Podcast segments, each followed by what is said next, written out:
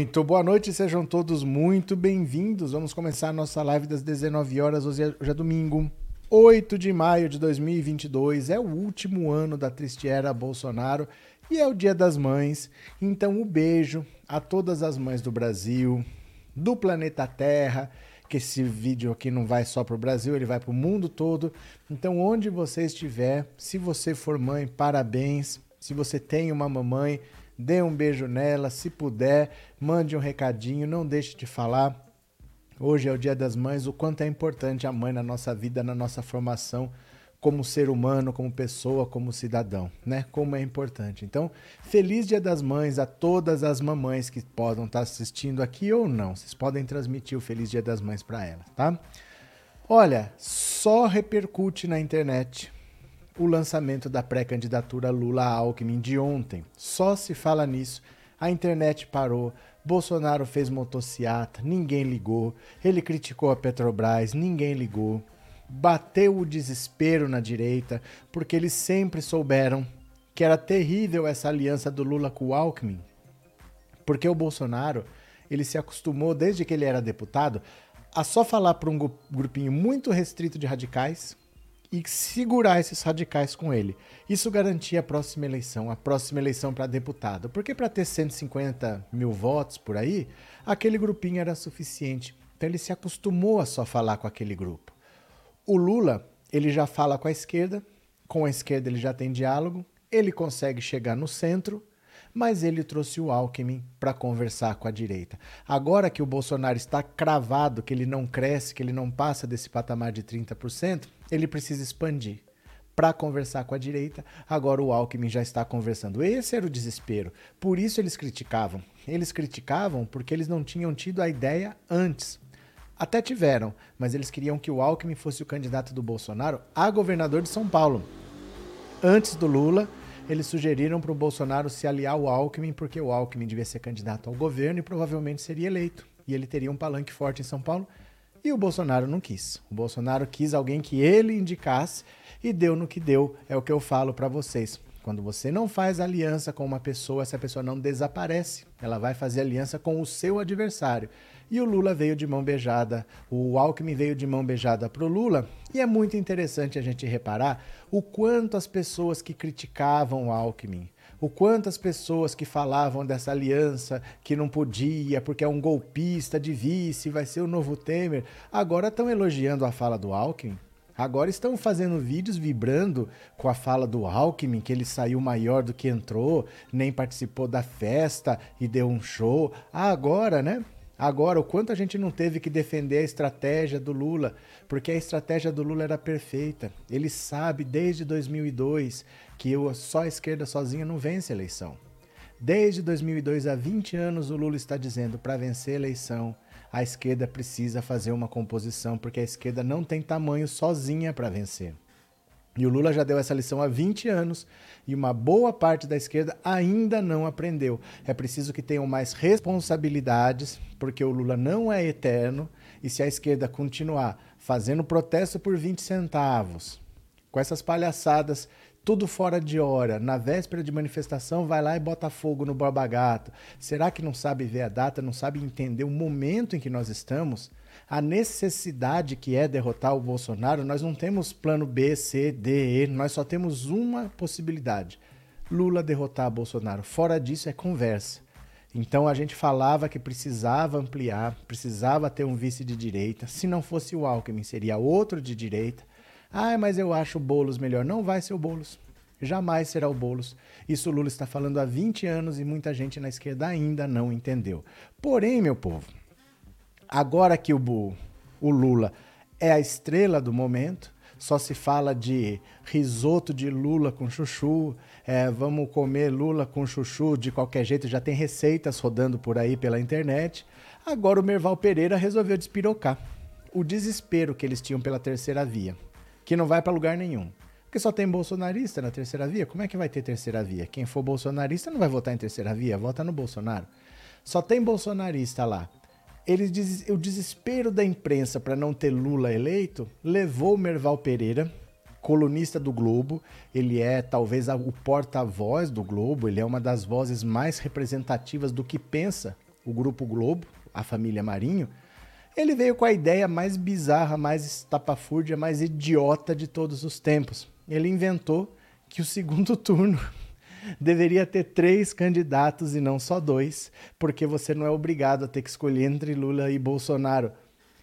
Já existe eleição com mais de dois candidatos que você não tem que escolher entre os dois votados. Chama primeiro turno. Já existe essa eleição. O segundo turno é porque dos dois você vai eleger um com mais da metade dos votos, para que ele tenha legitimidade de não ter sido eleito com 30%, de não ter sido eleito com 35%. Mais da metade da população teve que votar no cara que foi eleito. Então, ele representa a vontade popular. Não é para ter três, não é para ter quatro. Será que agora vai ter final de Copa do Mundo com três seleções também? Será que agora nós vamos fazer é, uma, uma sobremesa Romeu e Julieta? Vai ter um terceiro sabor? Será que ele vai inventar essas maluquices também? Vai colocar mais um personagem no Tom e Jerry? Vai ser um rato, um gato e vai pôr um cachorro? Tom e Jerry vão ser três? O desespero da direita é de fazer a gente rir das loucuras que eles fazem. E eu vou começar a ler as matérias para vocês, tá? Antes disso, eu vou pedir só uma coisa.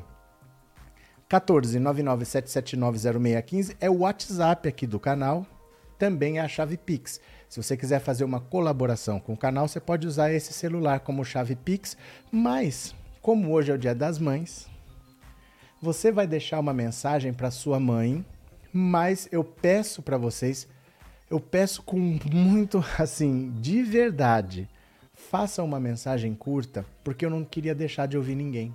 Nunca dá para ouvir todo mundo, porque são bastante mensagens. E aí eu tento ler as mais curtas, porque quanto mais curtas, mais mensagem dá para ler. Hoje, eu que é dia das mães, eu não queria que a pessoa mandasse um recado para a mãe dele e eu não pudesse ler. Só que aí a pessoa manda mensagem de 30 segundos, manda mensagem de um minuto, manda de 10, 15 segundos no máximo. Mandou a mensagem? Olha, quantos segundos deu? Passou de 15 segundos, grava outra porque eu não quero deixar de ler nenhuma. Eu queria ler todas no final, porque é chato a pessoa mandar uma mensagem, às vezes está com a mãe do lado esperando para ouvir e não toca. Vocês entenderam? Então manda mensagem para sua mãe, só que olha, passou de 15, regrava. Faz outra mais curtinha, porque eu não queria deixar de ler nenhuma e eu vou fazer um esforço para ler todas. Valeu?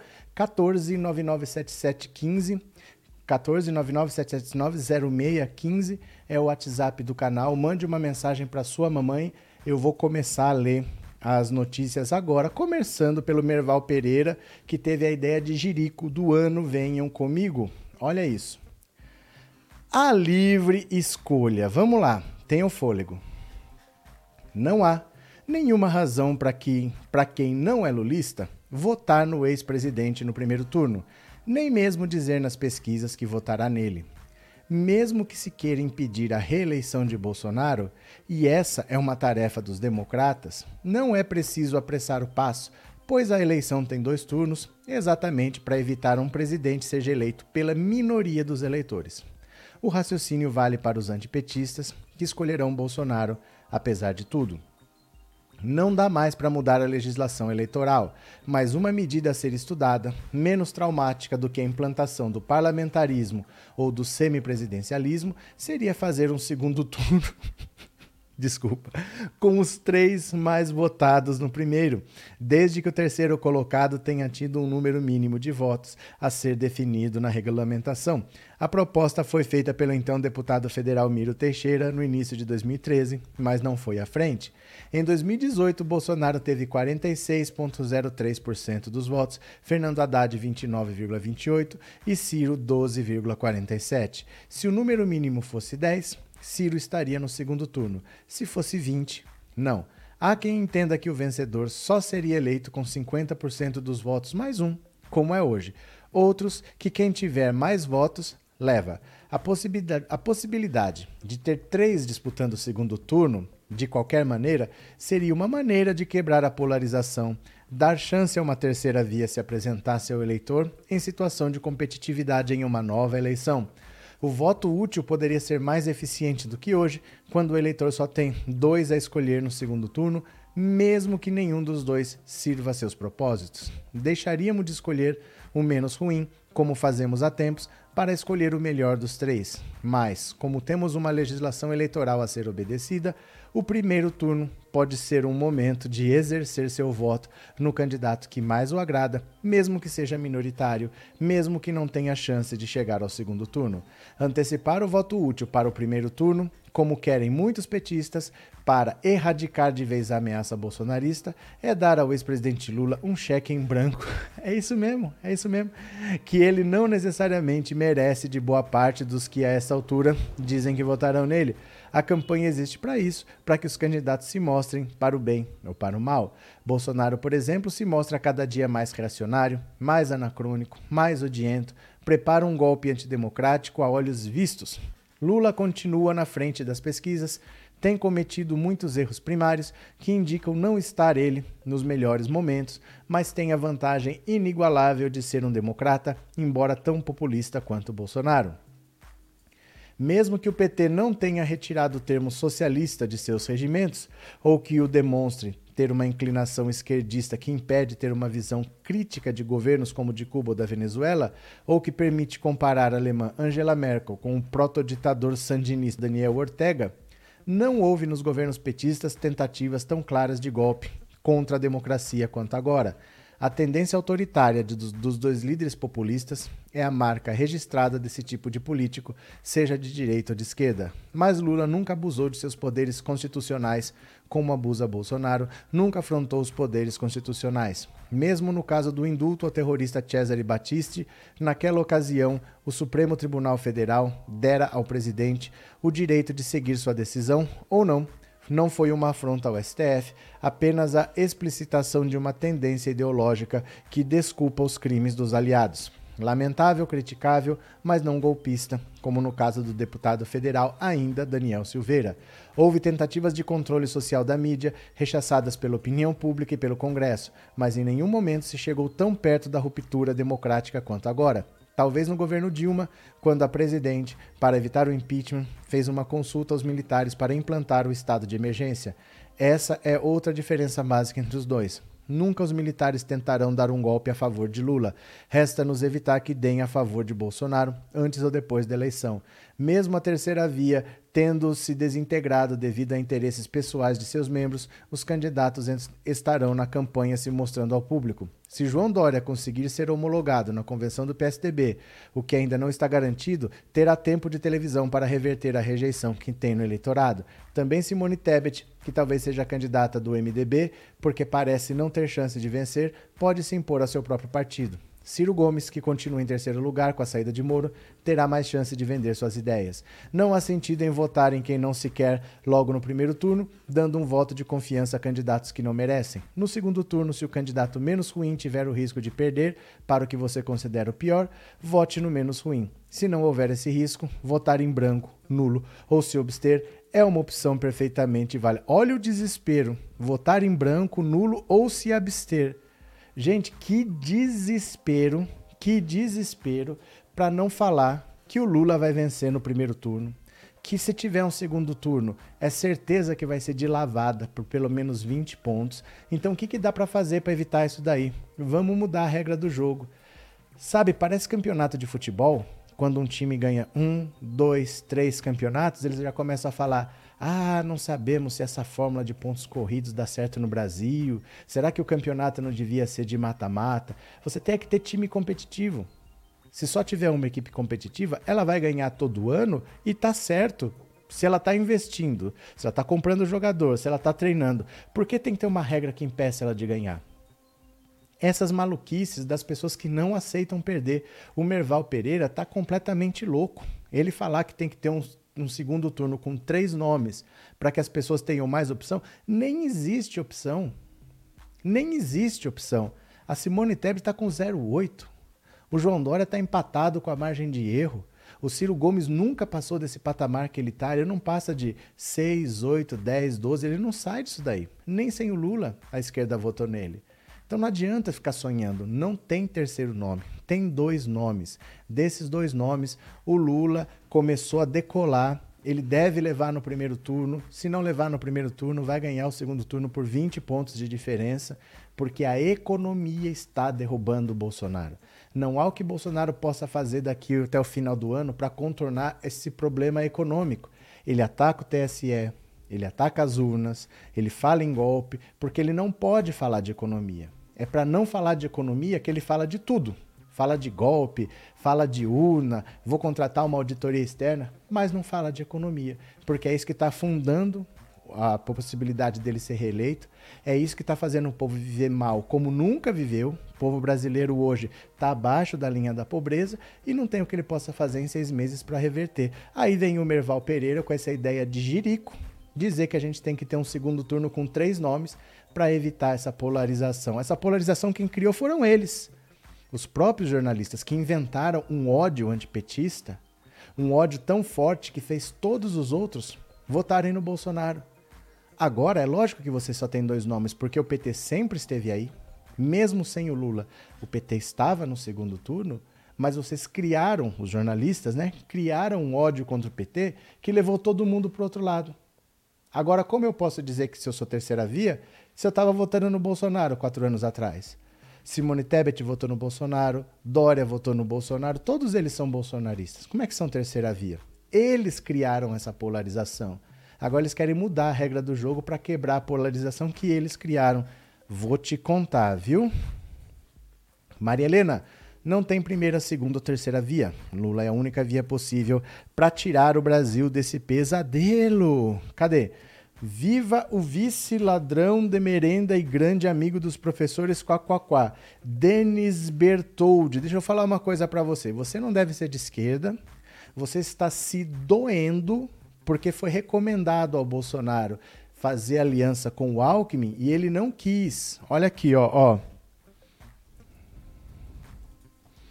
Ó, deixa eu mostrar, é notícia de ontem, ó. Ó, pera lá. Cadê? Cadê? Quer ver? Quer ver aqui, ó. Uh... Cadê que eu vou achar agora? Uh...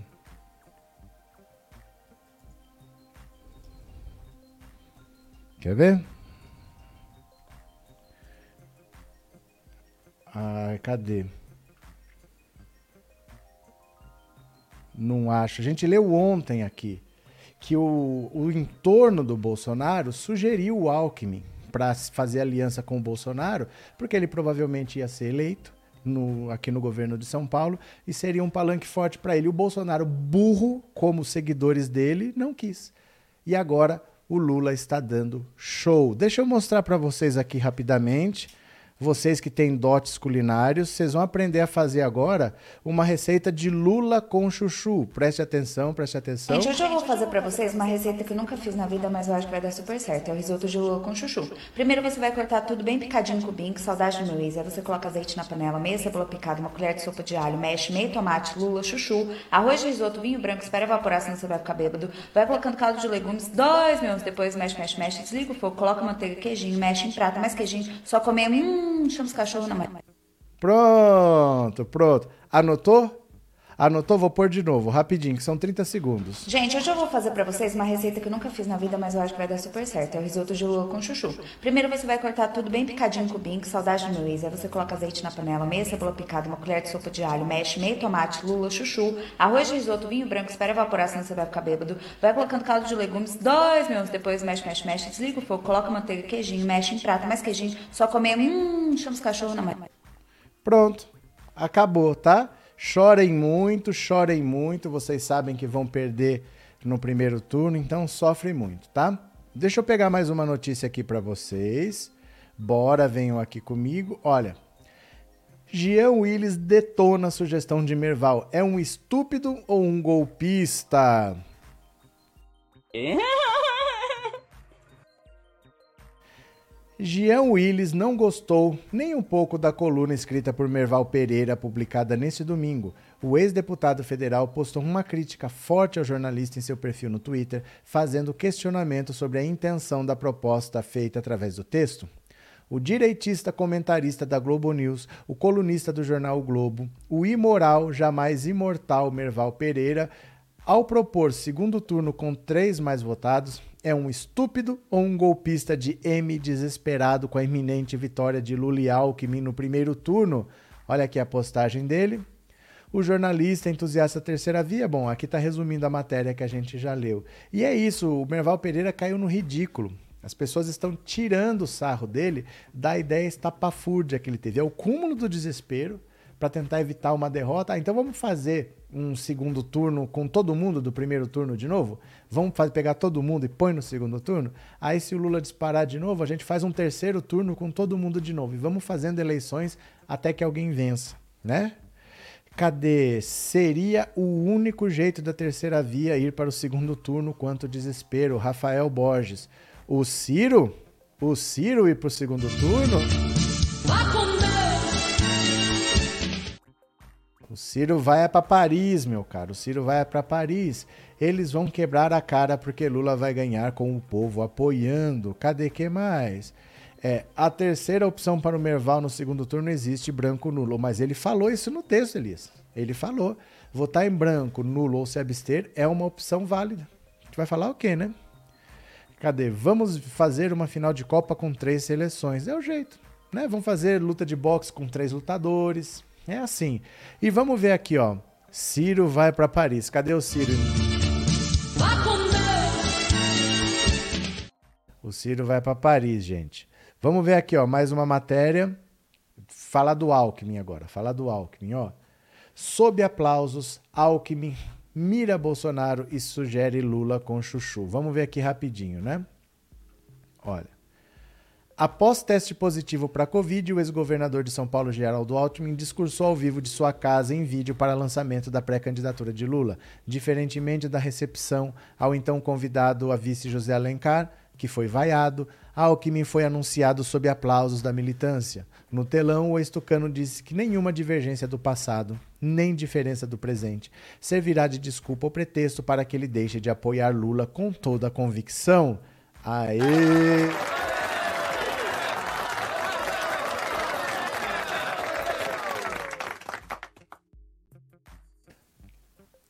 O Brasil vive hoje ao, o mais desastroso e cruel governo de sua história, perdulário nas despesas públicas, hipócrita no combate à corrupção, patrocinador de conflitos temerários, despreparado na condução da economia, ineficiente, injusto e irresponsável. O que é necessário constatar para concluir que o Brasil precisa de mudança? Discursou Alckmin sobre o governo do presidente Jair Bolsonaro. Em referência às tentativas de outros partidos de construírem uma terceira via que quebre a polarização entre Lula e Bolsonaro, Alckmin foi direto. Lula não é a primeira, segunda ou terceira. É a única via de esperança para o Brasil. O futuro do Brasil também está em jogo. Quando a ignorância se une à mentira com a estratégia política para demonizar eleições livres, nós não devemos vacilar. O caminho é com Lula, disse Alckmin, que também brincou com seu apelido de picolé de chuchu ao direcionar a fala ao líder petista. Mesmo que muitos discordem de sua opinião de que Lula é um prato que lhe cai bem com chuchu, o que eu acredito vem ainda se tornar um hit da culinária brasileira. Quero dizer, perante toda a sociedade brasileira. Muito obrigado. Pouco antes, a cantora Tereza Cristina cantou o hino nacional no palco, logo após a entrada de Lula. Ele fez questão de corrigir a apresentação do evento, que anunciou a presença do pré-candidato ao governo do Rio, Marcelo Freixo, como Marcelo Freire. A chefe Bela Gil subiu ao palco e discursou dizendo que a esperança vai vencer o ódio, defendendo Lula como homem do povo, mencionando perseguição contra o petista. Paulo Miklos, ex-vocalista dos Titãs, foi um dos apresentadores do evento. Ele falou sobre a prisão de Lula e depois da invalidação das ações penais após decisão do STF, devolvendo os direitos políticos a Lula. Aê! Gente, a repercussão é ensurdecedora, não tem como você negar, foi um sucesso a, o lançamento da candidatura Lula-Alckmin. O Bolsonaro está desesperado, a direita sabe que o caldo entornou, eles estavam esperando esse momento, eles sabiam que uma hora ia acontecer. A ONU disse que o Lula foi perseguido pelo Sérgio Moro, a ONU disse que o Lula teve os direitos políticos indevidamente tirados quando um processo ainda estava tramitando, ele foi impedido de disputar as eleições ilegalmente. Depois dessa cacetada da ONU, vem um lançamento desse que chacoalha as estruturas desse país. E hoje é dia 8. dia 18 tem outro acontecimento que não vai dar para evitar. Vai ter que ser comentado: o casamento do Lula. O Lula vai casar dia 18, vai ser mais um dia que o bolsonarismo vai se rasgar, vai tentar atrapalhar, vai tentar fazer de tudo, mas é inevitável. A verdade não tem como ser contida. A mentira você consegue segurar por um tempo, mas a verdade não dá para segurar. Você, consegue, você vai ter que, uma hora ela vai ter que aparecer porque ela está em todos os lugares, né? Cadê que mais? Ah, adoro salada de chuchu, Maria Aparecida. Cadê? Ciro, se for por falta de adeus, tchau, guri, vá com Deus. Olha aqui. Segundo turno pode nem ter, pior com três candidatos. Isso é desespero ou loucura mesmo. Isso é cara, cara de pau. É cara de pau mesmo do cara falar um negócio desse, né? Esse Merval é um embuste arrogante e hipócrita. Eu fiquei me imaginando o Merval e o Alexandre Garcia os dois de uniforme militar com medalhinha, indo lá na fila do exército pegar o comprimidinho azul de cada um deles, né? Eu acho que o Merval está querendo aparecer de outra forma que eu, para que o pessoal pare de lembrar dele como ator pornô na TV. Renata, denúncia gravíssima. Professor, mostra o JN dando as notícias da inocentação do Lula. Minha alma está cada vez mais limpinha. É que hoje eh, já passou. Foi ontem, né? Eu não vou parar aqui três minutos para mostrar.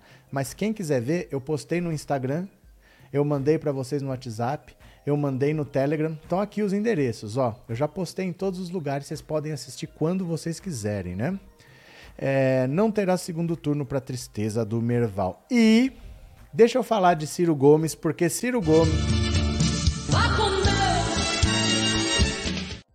Dá uma olhada, a coisa tá tão feia pro Ciro Gomes que o cirista talvez mais raiz, o defensor dele, o Caetano, abandonou e entrou no show segurando uma camisa com a cara do Lula. Então é um a menos. Olha, Caetano Veloso abandona Ciro e manifesta apoio a Lula.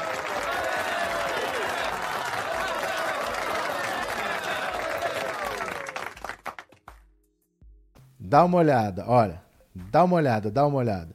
O Caetano no palco com a camisa do Lula já era para você, Ciro Gomes, já era. No sábado, ontem, em um show em São Paulo, o músico Caetano Veloso apareceu no palco segurando uma camiseta com o rosto de Lula, candidato à presidência da República nas eleições deste ano, que acontecerão em outubro. O gesto sinaliza o voto de Caetano em Lula, que também vem recebendo o apoio de outros ícones da cultura brasileira, como Gilberto Gil, Chico Buarque, Tereza Cristina, entre outros. O compositor sempre declarou apoio a Ciro, mas o gesto é visto como uma forma de revés. Mesmo dizendo que Ciro Gomes possua o melhor programa, o músico falou no monumental no momento atual do país indica a necessidade de vitória do candidato petista. Vale destacar que Ciro Gomes é o terceiro colocado nas pesquisas com menos de 10% das intenções de voto, bem longe de alcançar o segundo turno. Já o petista lidera com quase 45% dos votos válidos, tendo chance de vencer ainda no primeiro turno. Então, olha só, já era, já era.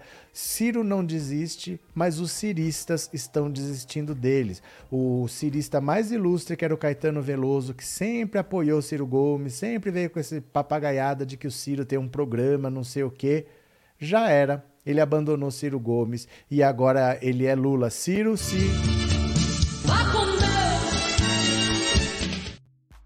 Então, olha só.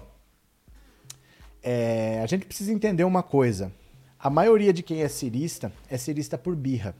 Porque essa história de que o Ciro tem o melhor plano de governo, a pessoa nem leu.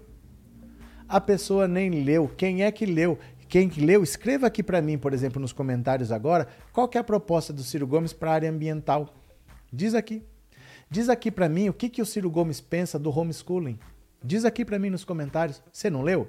Se você vota no Ciro Gomes e você leu, diga aqui, fala para mim para a área da, da segurança pública. Qual é a proposta do Ciro Gomes? O cirista nunca leu esse programa. Ah, ele tem o melhor programa. Não leu. Tá falando porque ouve os outros falarem.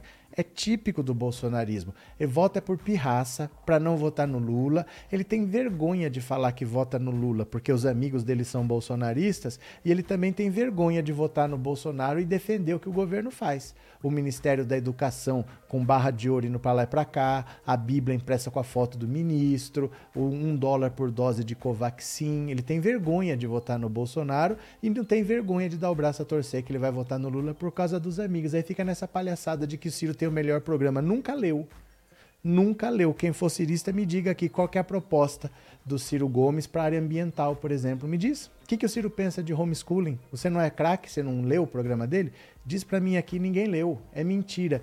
Isso é birra, isso é pirraça. E se o Ciro não abandona, os ciristas estão começando a perceber que eles têm que matar logo essa eleição o quanto antes. Aí, meus caros, eu vou pedir a ajuda de vocês porque nós vamos lá de novo. Esse canal existe para apoiar o Lula e para apurrinhar Ciro Gomes. então venham aqui comigo, vamos para o Twitter, vamos escrever aqui, ó.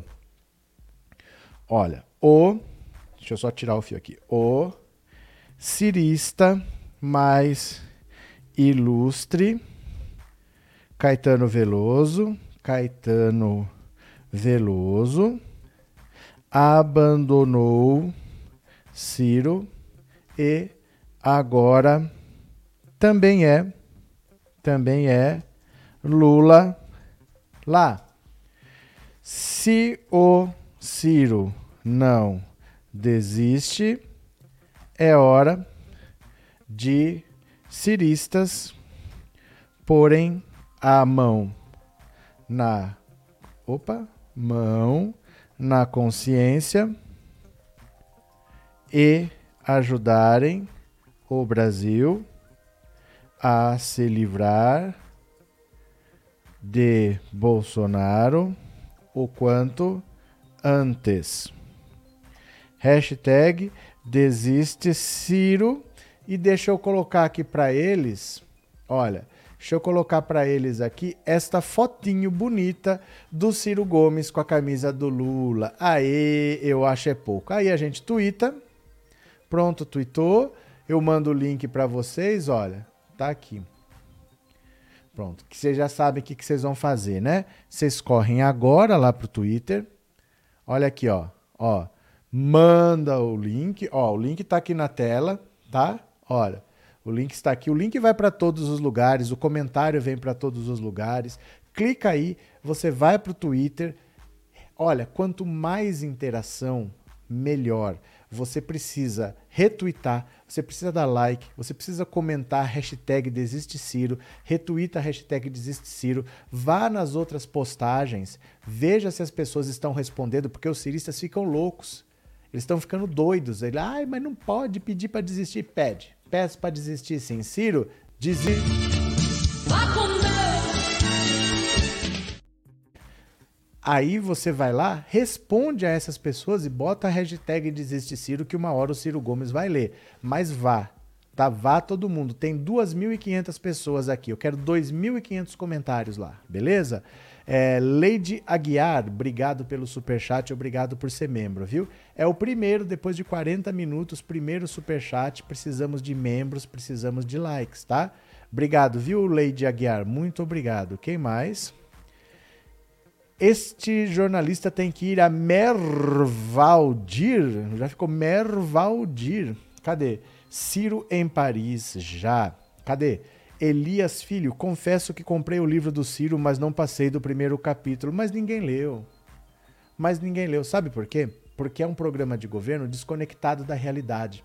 É a mesma coisa que eu falasse assim para você. O que, que eu quero para o Brasil? Vou falar um monte de coisa. Mas isso daí, todo mundo pode fazer um livro desse. O negócio é a capacidade de pôr em prática. O principal é isso. Não adianta você pôr no papel o que você quer. Eu faço um programa aqui se for assim. Faço um programa maravilhoso, mas e para pôr em prática? E para convencer forças antagônicas? Porque você precisa de voto, você precisa de apoio de empresário, você precisa de apoio do povo. Como é que você faz isso? Não é só escrever no papel. E ele escreveu esse programa há quatro anos. Agora o programa está fechado não tem nenhuma aliança que queira chegar, porque o programa é aquele, já está feito, já está fechado, não tem como contribuir, não tem como adicionar. É um erro ter um programa feito quatro anos atrás. Mas a maioria não leu. A maioria não lê o programa e fala da boca para fora, né? O Ciro tem outro problema. Você não vê ele fechar acordos ou preparar o terreno caso se tornasse presidente. É porque ele é assim. As pessoas não gostam dele, os políticos não gostam dele. Porque é assim, olha, na política, se eu falar com você, é, Isabel, Isabel, vamos votar a favor daquele projeto? Vamos, fechou, beleza. Nós vamos votar, não tem quem te obrigue a, a cumprir o acordo. É um acordo de boca, é um acordo verbal. Então você pode ir lá e me largar sozinho. Né? Você pode falar, olha, eu falei que ia votar, mas não votei. E como é que eu faço depois? Como é que eu fico com esse carão? Então, na política, é muito mal visto um cara que não cumpre os acordos, um cara que não tem lealdade. E o Ciro Gomes, ele trabalhou, ele foi ministro do Lula. E até hoje ele ataca o Lula. O irmão dele foi ministro da Dilma e até hoje ataca o PT. Então ninguém quer estar do lado de alguém. Você trabalha com a pessoa hoje, amanhã a pessoa está te atacando. Você entendeu? Ele é muito mal visto na política. Eu vou trabalhar com ele hoje para amanhã ele me atacar. Se tinha problema lá, ele tinha que ter resolvido lá. Ele não tem que sair e ficar atacando, né? Então ele é muito mal visto na política, por isso que ele não faz alianças. É, Raimundo, obrigado pelo super sticker e obrigado por ser membro do canal, viu? Obrigado de coração. Cadê? Marinês, acho que agora é hora de analisar o que está aí, prejudicou os brasileiros, nós temos as eleições nas mãos. Agora faltam cinco meses para a eleição, né? Como ele é membro da Academia Brasileira de Letras. Ah, o Merval? Essas coisas que não tem explicação na vida, né? Prestem atenção. Márcio Ale, obrigado pelo super sticker, parceirão. Muito obrigado, viu? Muito obrigado. Deixa eu dizer que essa é uma gigantesca, uma gigantesca treta na direita. É uma treta na direita daquelas, ó. Treta na direita.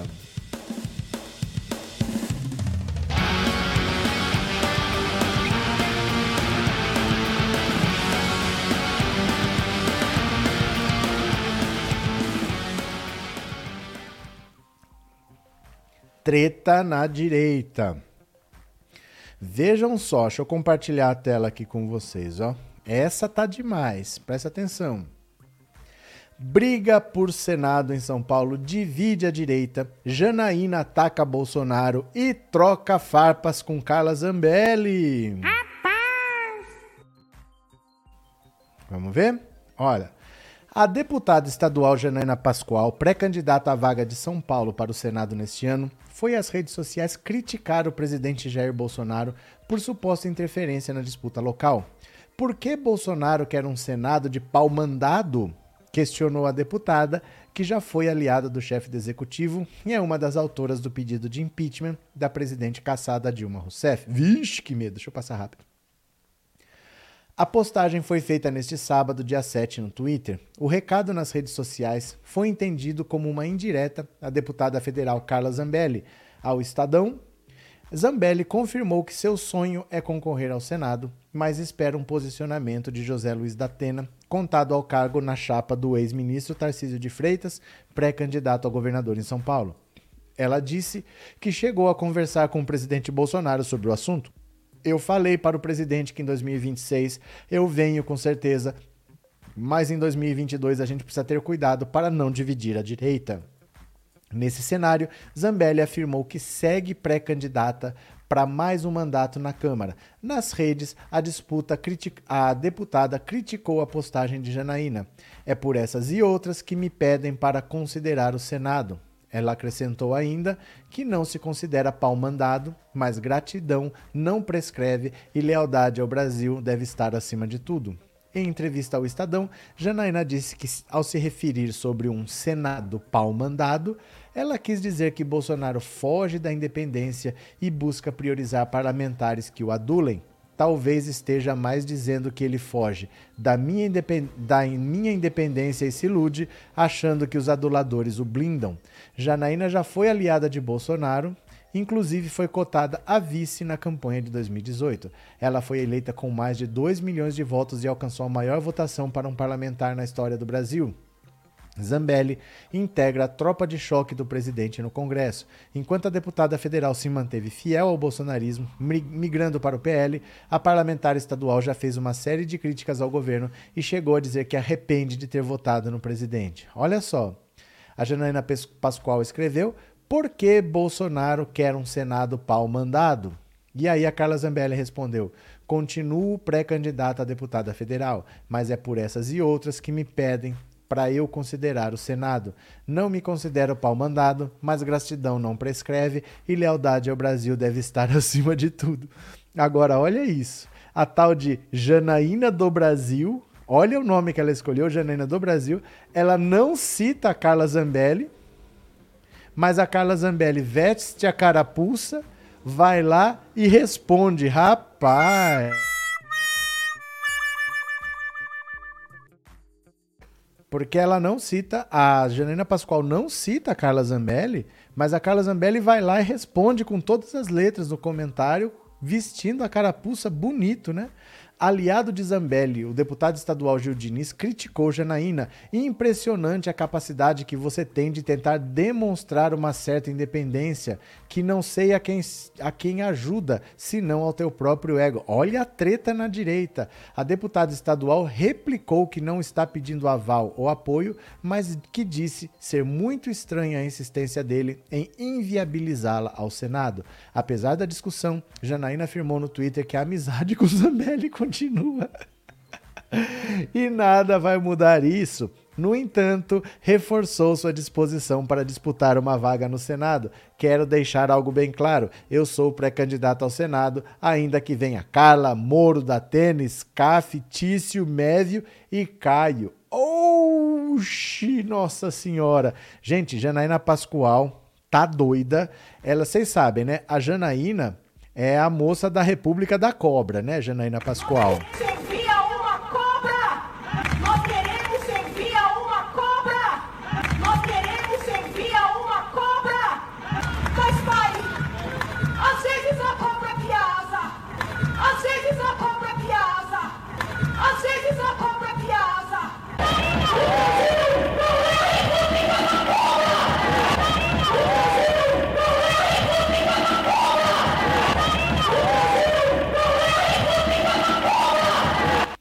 Dá até medo ou não dá dessa mulher? Essa mulher quer ser senadora e tá brigando com a Carla Zambelli, que, meu Deus do céu, ai, Carla Zambelli. Carla Zambelli,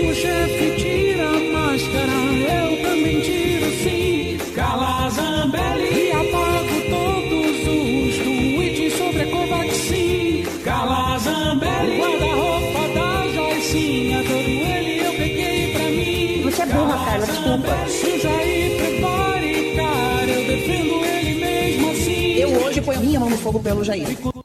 É treta na direita, porque assim, o bolsonarismo é um bando de gente oportunista, é um bando de gente que viu uma onda, surfou nessa onda, muitos se elegeram, mas eles não têm nada que os una.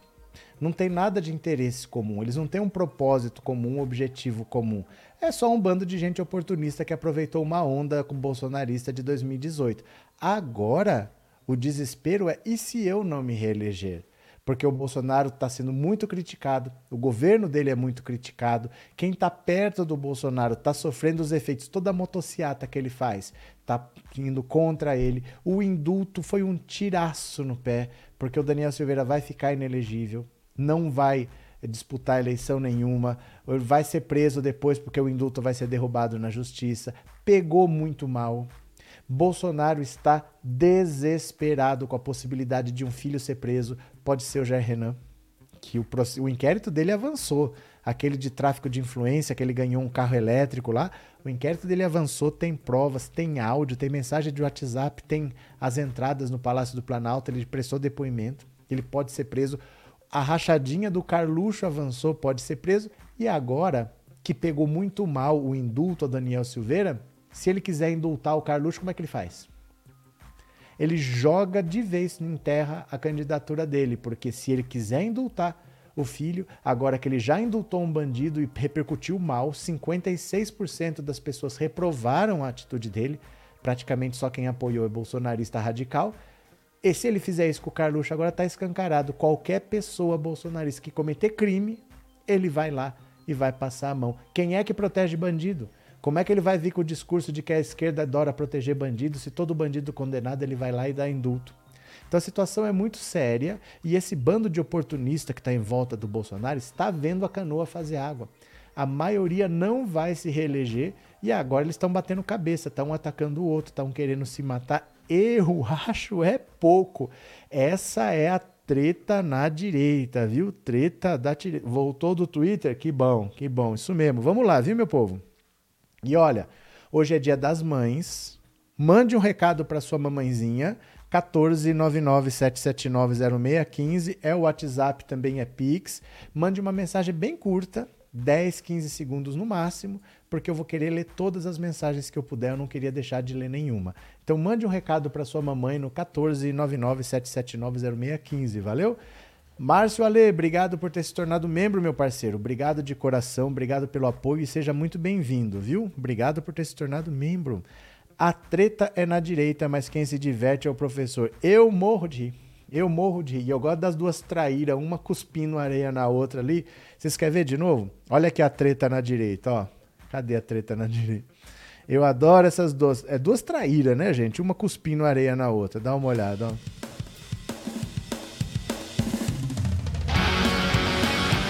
Ó, ó. Carla Zambelli e Janaína. Carla Zambelli e Janaína. Carla Zambelli e Janaína. Ó, ó, ó. Carla Zambelli e Janaína. Carla Zambelli e Janaína. Ai, cadê o mouse aqui? Sumiu o mouse. O que aconteceu? Cadê? Sumiu meu mouse. Treta na direita. Cadê? Ah, destravou? O que aconteceu, gente? Ah, agora sim. Não sei se está acabando a pilha, porque é, é de pilha, não é recarregável. Acho que travou aqui o mouse, mas já destravou. Continuemos, tá? Eu vou ler mais uma matéria para vocês, para vocês verem como a situação do Bolsonaro é mais complicada do que parece. Olha só. Bolsonaro herdou votos de Moro, mas parou de subir entre os mais pobres o aumento de popularidade dele, que pulou de 26 para 30, não é porque melhorou a aprovação do governo dele, é porque ele herdou votos de Moro e só. É só transferência de votos. Né? Olha, a pesquisa IPESP contratada pela XP mostra que, ao contrário do que se imaginava com o pagamento do Auxílio Brasil, Jair Bolsonaro não tem conseguido capturar em massa os eleitores de melhor renda que dizem votar em Lula para presidente. O histórico da sondagem do IPESP nesse segmento indica que o presidente deu um salto entre os eleitores de baixa renda por herdar votos de Sérgio Moro e depois disso estacionou. Lula conseguiu permanecer com a preferência da metade do grupo. No fim de março, Bolsonaro tinha 18% entre os eleitores que ganham até dois salários mínimos, contra 8% de Sérgio Moro. Lula chegava a 54%. Na pesquisa seguinte, no começo de abril, já sem Moro, o presidente saltou 7 pontos para 25, na movimentação mais significativa até agora nessa faixa. O petista oscilou para 52. A margem de erro em uma subamostra da pesquisa pode ser maior do que o da sondagem completa, mas a tendência de crescimento se mostrou evidente. Bolsonaro cresceu não por efeito do Auxílio Brasil, mas pela saída de Moro, diz o cientista político Antônio Lavareda do IPESP. No fim de abril, Bolsonaro permaneceu praticamente estável entre os eleitores de baixa renda, oscilando um ponto e cravando 26% de preferência. Lula oscilou para 50%. Na primeira pesquisa de maio, divulgada na sexta-feira, a curva estacionou e os dois permaneceram exatamente com os mesmos percentuais no grupo de baixa renda. Bolsonaro manteve 26 e o Lula 50. No conjunto do eleitorado, Lula tem 44, Bolsonaro tem 31. Então, olha, por mais que tenha gastado bilhões, fez a PEC dos precatórios para não pagar os precatórios e sobrar dinheiro para fazer esse Auxílio Brasil. Deu um calote para ter o dinheiro do Auxílio Brasil. Distribuiu o auxílio aí. Não ganhou um voto por causa disso. Nenhum. Ele ganhou votos nesse público porque quem era eleitor do Moro, com a saída do Moro, migrou para ele e apenas por causa disso. Quando teve a saída do Sérgio Moro, houve uma subida automática. Depois disso, estabilizou e não aconteceu mais nada. Então, eu falo isso para que a gente ponha a mão na consciência e não menospreze o povo brasileiro. Às vezes a gente menospreza. Ai, o Bolsonaro vai comprar votos. O Bolsonaro vai distribuir dinheiro porque o povo se vende por um prato de comida. Não vamos menosprezar o povo brasileiro. O povo brasileiro sabe o que é melhor para ele. O Bolsonaro distribuiu dinheiro, dá, dá aqui, mas eu voto Lula. E dane-se. Não, dá aqui, você vai me pagar mais? Tudo bem, mas eu voto Lula. Porque ele sabe que o Bolsonaro está fazendo isso não porque se preocupa com essas pessoas, mas porque tem intenção eleitoreira. E quando o Lula fazia o, o Bolsa Família, eles viam qual era a intenção. Eles olhavam no olho e viam. Não era um programa para acabar em dezembro. Não era um programa só visando a eleição. Era um programa que não tinha prazo para acabar. E isso faz toda a diferença. Não é verdade? Cadê? Marcos Manuel, obrigado pelo super sticker e obrigado por ser membro, meu parceiro. Muito obrigado, viu? Cadê? Márcio Ale tá aqui, pronto, não perdi mais nenhum. Cadê? Márcia Chachá é treta na direita, o professor arranja cada vídeo de rolar de rir. Vocês estão dando risada, né, Roseli?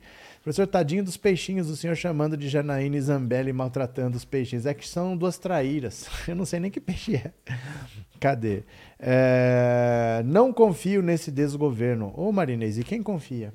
E quem confia? Se o Bolsonaro quer comprar os, o seu voto, pegue o dinheiro e depois vá na urna e vote 13. Cadê? Quase todos pensam assim, que se compra o povo com migalhas. O povo mostra que não, mas o preconceito das pessoas fazem ela pensar assim: ai, o Bolsonaro vai criar não sei o quê para comprar voto do povo. Cadê? Não reverteu um único voto para ele, né? Não reverteu. O povo não é trouxa assim, não, né? O Bolsonaro está casa casado? Está casado? Os aposentados esqueceu que os aposentados votam também. Como é que é? O Bolsonaro está caçando? Caçando? Será que é isso? Não sei. Se alguém quiser comprar o meu voto, eu pego o dinheiro e voto em quem eu quiser. Jesus Henrique. É, Rafael, nunca esqueço a matéria da Folha dizendo década. Essa é uma das coisas mais absurdas que eu já vi. Décala colocou os negros na faculdade, só para não admitir que foi o PT, recalque disfarçado de isenção. Por isso essa disfarçatez do Merval não surpreende. Essa, essa foi uma das coisas mais absurdas do mundo. O pessoal começou a chamar o Lula de década depois disso, né? Década colocou os negros na universidade. Vamos pegar essa matéria aqui, porque muita gente não sabe do que, do que é, né? Quer ver? Olha aqui, ó. Uhum. Não tem mais a matéria porque eles mudaram o título. Mas tem aqui a repercussão, ó. Quer ver? Ó. Eles mudaram o título. O título virou esse daqui, ó. Negros estão na faculdade e não só para fazer faxina. Cotas e Cotas e mulheres negras tiveram papel de destaque, mas a violência persiste como herança da chibata. A década de 2010-20 foi marcada pela conquista do direito dos negros ao conhecimento, blá, blá, blá, blá. Esse é o título modificado. Esse é o título modificado. Negros estão na faculdade não só para fazer faxina, mas antes era isso, ó, retrospectiva da década. Era década colocou negros nas universidades. Eles mudaram o título depois. Bem lembrado, Rafael. Obrigado pelo superchat, obrigado por ser membro, viu? É, fora Bolsonaro, diz Maria Helena. Pronto, deixa eu pegar mais uma matéria aqui para vocês, ó. Cadê, meu Deus do céu? Aqui. Deixa eu pegar aqui, só um pouquinho, tá? Tô abrindo umas matérias aqui. Gente, vocês não vão acreditar. Agora vai. Agora deslanchou. Agora deslanchou. Meu Deus, sabe quem que o Bolsonaro chamou para fazer o plano de governo dele? Vocês não vão acreditar. Eu vou perguntar de novo para responder com calma. Vocês sabem quem que o Bolsonaro chamou para escrever o plano de governo dele? Alguém preparado, alguém com grande conhecimento em logística. Vocês não vão acreditar. Agora vai. Agora vai. Dá uma olhada. Bolsonaro escala Pazuello para escrever o seu programa de governo para reeleição.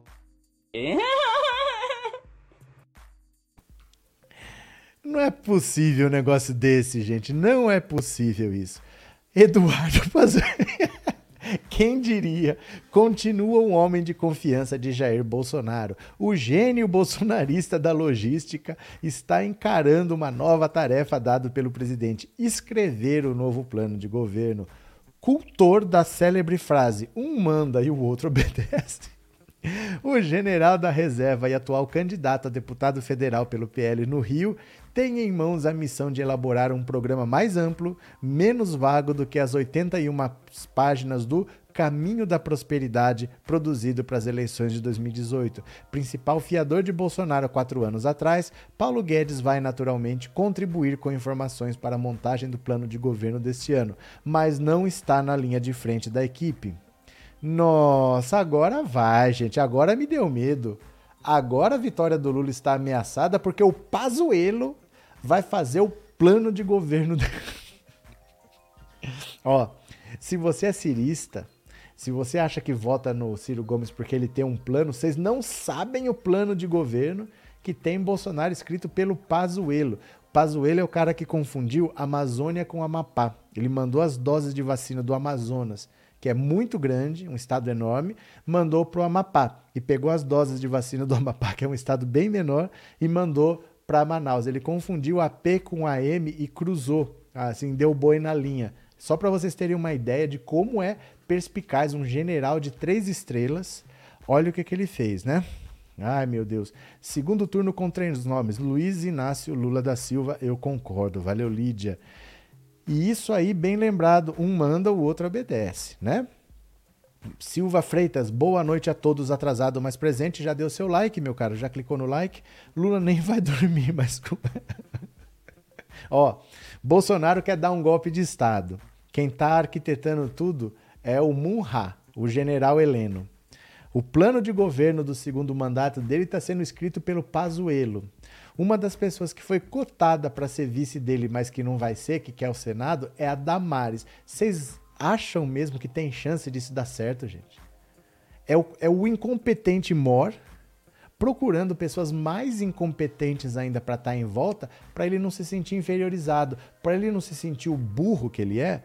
Ele só chama gente mais burra do que ele para se sentir inteligente. O Pazuelo Gente, o plano de governo é um negócio que envolve várias áreas. O Pazuello é um cara que tomou posse no Ministério da Saúde falando: nem sabia o que era o SUS, nunca usei o SUS na vida, só vim conhecer o SUS agora que eu virei ministro. Quer dizer, o cara não conhece o sistema de saúde. Será que ele entende de economia, de segurança pública, de meio ambiente, de geração de emprego? O Pazuello, de verdade, meu Deus do céu. Como levar esse governo a sério? É muito ridículo junto, Marta. Professor, diga, Lolisa, sabe qual foi a chance dessa notícia do Pazuello me surpreender? Zero. Não, me surpreender me surpreende, porque assim, o cara tá no buraco. Olha o Bolsonaro. Ele tá vendo o Lula, só se fala Lula e Alckmin, Lula e Alckmin, sabe? O Lula batendo nos 50% dos votos válidos para vencer no primeiro turno. Qual que é a arma secreta? Pazuello. Meu Deus do céu. Mas ele sabe escrever, Adriana? Sei, não sei, né? Nem tudo está perdido. Na mídia escrita temos jornalistas como Jamil Chad e Kennedy Alencar, disse o Ant-Man. É, Bozo gostou do trabalho do Pansue. Depois dessa, Lula está perdido. Olha, a situação agora está muito grave. Está muito grave, né? Eduardo Pazuello, Pazuello, meu Deus do céu. Deixa eu falar, ó. O golpe tá aí. O golpe arquitetado pelo general Heleno e o plano de governo do Pazuello, gente, quem pode ser contra isso, né? Uma pessoa que presta não aceita. Não, trabalhar com o Bolsonaro não mesmo. Agora, Bolsonaro. Meu Deus, Bolsonaro levou uma invertida de um BBB. Olha a que ponto a gente chega. O Bolsonaro levando uma invertida da Gessilane do BBB. Porque ela foi comemorar nas redes sociais que conseguiu quitar o fiéis dela e ele falou: Olha, como. Pegou carona, né? Olha, milhões de pessoas como você estão conseguindo quitar as dívidas com o FIES pelo financiamento que nós proporcionamos. Ela respondeu: É, mas quem criou o FIES foi o Lula. Tome, tome, tome. Vamos lá, venham aqui comigo, ó. Bolsonaro leva a invertida de ex-BBB ao comentar FIES criado por Lula. o Bolsonaro não dá uma dentro, gente. Mas tudo vai mudar com o Pazuello, viu? o presidente Jair Bolsonaro tentou pegar carona na popularidade da ex-BBB Gessilane Alves, que nesse sábado comemorou nas redes sociais a quitação da dívida estudantil com o Fundo de Financiamento ao Estudante do Ensino Superior, o FIES. Bolsonaro aproveitou para comentar o desconto dado aos estudantes pelo seu governo. No entanto, a professora rebateu o comentário e ressaltou que o programa foi criado pelo ex-presidente Lula. Olha só, ele foi lá e pegou a caroninha dele, né? Assim como a Jesse, os mais de um milhão de estudantes inadimplentes com contrato firmado até 2017 no FIES também têm hoje a oportunidade de quitar suas dívidas com até 92% de desconto graças à MP 1090 que lançamos no final de 2021, disse citando a ex-BBB no Twitter. Ele afirmou que o valor perdoado chega a 38 bilhões. Gessilane Alves, moradora de Valparaíso e formada em ciências biológicas, rebateu e lembrou que quem criou o FIES foi o petista. Lembrando que o FIES é um programa que foi criado no governo Lula e beneficia milhares de estudantes que, assim como eu, não tinham condição de arcar com a faculdade.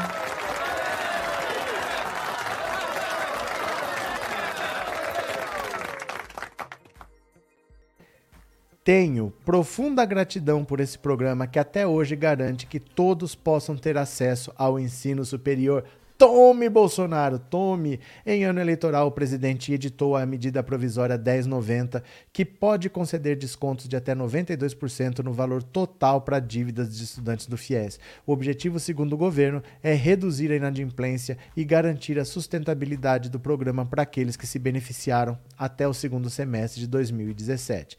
Ele fez isso, gente, porque o Lula deu uma entrevista e falou que ele ia perdoar as dívidas.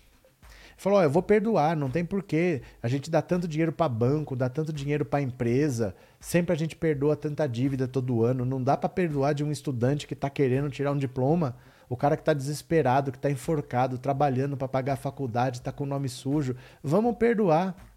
Aí o Bolsonaro foi lá e fez essa MP para não deixar para o Lula perdoar. Ele foi lá, vamos renegociar com desconto de 92%. E aí ele quer contar vantagem a, a Gessilane, que é do BBB, falou: não.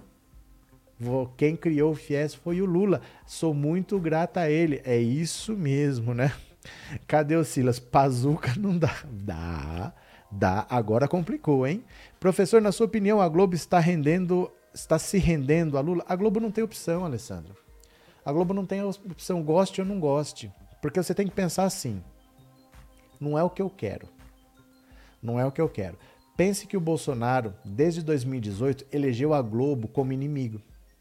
Bolsonaro foi com aquele kit gay falso na Globo, que não foi contestado pela Rede Globo, mas ele contestou o salário do William Bonner, da daquela outra menina lá, né? Como é que chama? A Maranhão lá, esqueci esqueci o nome, ele contestou o salário, o que, que vocês fazem, por que um ganha mais que o outro, para dizer por que, que homem ganha mais que mulher. Ele comprou uma briga com a Rede Globo desde 2018 e em outubro vence a concessão da Rede Globo.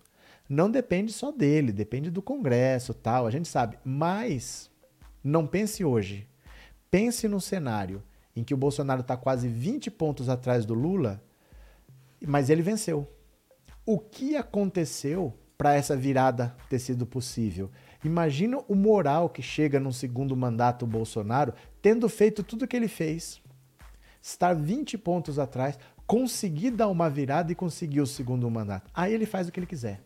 O problema é esse. O problema não é assim, eu quero Lula, eu quero Bolsonaro. O problema é o que levaria a um segundo mandato do Bolsonaro. Bolsonaro seria incontrolável no segundo mandato, tendo feito tudo o que fez e ainda conseguir se reeleger conseguir atropelar o Lula faltando três meses para a eleição e ainda se eleger. Então não dá para você brincar com essa possibilidade. Você entendeu o que eu estou dizendo? Não pense só Bolsonaro ganhou. Olha onde ele está. Pensa no que teria que acontecer para ele conseguir essa virada. E pensa com que espírito ele chega para o segundo mandato. Aí ele fecha a Rede Globo. Dane-se. Ele é ditador, ele gosta de ditadura, ele quer fechar o Congresso, ele quer fechar o STF. Ele não fecharia a Rede Globo? Fecharia. Então a Globo não tem opção. A Globo vai ter que ir de Lula, porque o cenário que levaria a um segundo mandato do Bolsonaro é terrível para ela. Não tem como ela brincar com isso, né? Minha filha fez faculdade pelo ProUni, havia somente uma vaga e ela conseguiu. Parabéns, Val. Parabéns, viu? Parabéns. Deu Semir, porque é ano eleitoral, por isso ele deu desconto do FIES, senão ele não daria. Bolsonaro não dá nada. Ele, na verdade, ele investe. Quando ele acha que ele vai ter um retorno, ele bota dinheiro ali. No fundo, ele está investindo, né? É, só que para a imprensa é o Lula que fala besteiras. É porque, assim, a imprensa, os jornalistas, eles estão acostumados a criticar o Lula e a criticar o PT. Por exemplo, eles ainda falam. O, eu mandei o vídeo para vocês aqui, ó, no grupo do Telegram. Porque é um vídeo que tem uns três minutos. No WhatsApp ele não vai inteiro, ele corta. Eu mandei no Telegram. O Haddad, dando entrevista para o UOL, perguntaram para ele do antipetismo. Ele falou: por que, que vocês me perguntam de antipetismo? O Lula tem uma rejeição de 40%, o Bolsonaro tem uma rejeição de 60%. A rejeição ao Bolsonaro é muito maior, a rejeição ao Dória é muito maior. Por que, que vocês insistem no antipetismo? Por que, que vocês não falam de anti-bolsonarismo? Por que, que vocês não falam de antidorismo? Esses é que tem que explicar a rejeição. O PT passou por todo esse momento conturbado e está aí com rejeição baixa. Se você acha que existe um antipetismo, veja a rejeição do Bolsonaro e a rejeição do Dória. Calou o. Calou UOL, não tem conversa. Porque é verdade, eles se acostumaram a falar as mesmas coisas. O Lula não foi inocentado, o processo dele foi anulado. Todo cidadão é inocente até prova em contrário. Ninguém tem que provar a inocência. Você tem que provar que ele é culpado. Se o processo foi fraudulento e foi anulado, não provou, ele é inocente como qualquer um de nós, né? Mas eles se acostumaram com isso. Bozo é tão invejoso que não consegue nem disfarçar, mas o original é Lula rumo à vitória em outubro. Professor Alete, muito obrigado, viu? Haddad arrasou, foi Inês. O vídeo tá aqui, ó, tá no canal do Telegram. Vai lá. Deixa eu pegar aqui, ó. Deixa eu mandar para vocês o link aqui, ó, do canal do Telegram. Porque todos os vídeos eu mando para lá e tem vídeo que é meio longo, no WhatsApp ele limita. Então vai aqui no Telegram, ó. Clica nesse link aqui, ó. Clica nesse link aqui, tá? Se não, se você já tem o Telegram instalado, coloca lá pensando alto na busca que você vai achar. Valeu? Cadê? Boa noite, João Carlos. Esse Merval com esse bigode ridículo dá uma sugestão esdrúxula como esta mostra o quanto o nível da ignorância. É o desespero, meu caro, é o desespero, viu? Cadê? Olha uma coisa aqui muito interessante. Será que pode ter mudança? De repente o Lula começar a cair, o Bolsonaro começar a subir. Será que pode ter mudança? Você já pensou nisso? Você tem esse receio? Dá uma olhada aqui comigo, ó. Quem são os eleitores mais propensos a mudar o voto até outubro? Isso aqui é pesquisa da Datafolha. Vamos ver quem que pode mudar. Olha, um em cada três eleitores que hoje apontam algum candidato a presidente como preferido podem mudar o seu voto se alguma coisa acontecer, segundo pesquisa Datafolha feita em março. 32% dos consultados admitem essa possibilidade. Dentro dessa parcela de eleitores que podem abandonar os seus escolhidos, há alguns nichos onde a possibilidade de infidelidade é maior. Entre os jovens de 16 a 24 anos, essa taxa chega a 50%. Na, 50, na sequência, aparecem os entrevistados que possuem curso superior, 39. As mulheres, 36. Quem tem ensino médio, 36. E tem, quem está na faixa de 25 a 34, 36. Olha, 32% dos eleitores dizem que ainda podem mudar. Esse percentual é 21% entre os que preferem Lula e 20% entre os que preferem Bolsonaro. Então presta atenção. Muitos eleitores podem mudar de voto. Porém, entre os eleitores do Lula, só 21% falam que ainda podem mudar. Então, 79% é um número altíssimo, não muda de jeito nenhum. E entre o bolsonarismo, 20%, que é praticamente o mesmo número, também diz que vota no Bolsonaro e não muda. Isso quer dizer o seguinte: esse eleitorado aqui está consolidado achar que o Lula vai começar a cair, o Bolsonaro vai começar a subir de uma hora para outra, isso não vai acontecer porque esses eleitores já entenderam, eu voto nesse candidato por isso, isso, isso, e ele não vai mudar. 80% dos petistas e 80% dos bolsonaristas jamais mudarão. Tá? É o que está dizendo essa pesquisa. Ó. Uh, Na região sudeste, que concentra quase metade do eleitorado e onde os líderes das pesquisas enfrentam mais dificuldades, 35% admitem que podem mudar sua opção, como mostrou a reportagem da Veja. Na visão do cientista político Carlos Pereira, professor da FGV, o perfil, no entanto, representa poucas chances de mudança de cenário para o presidente Jair Bolsonaro, atual segundo colocado nas pesquisas. É uma notícia ruim para Bolsonaro, porque esse eleitor tende a migrar para qualquer candidato que não seja ele. Não é um perfil conservador. Então, olha só. O bolsonarismo tem pouca chance de crescer, tem chance muito pequena de crescer. A rejeição ao Bolsonaro é muito grande, de um lado, e o público do Bolsonaro é cativo. Ele dificilmente vai mudar. É um público que já se consolidou, mas o do Lula também. Então, você imaginar que o Bolsonaro vai começar a crescer e que o Lula vai perder, são duas coisas difíceis de acontecer. O Bolsonaro tem muita dificuldade para crescer por causa da alta rejeição, e ele tem muita dificuldade de fazer o Lula perder eleitores porque esse eleitorado do Lula já está cristalizado.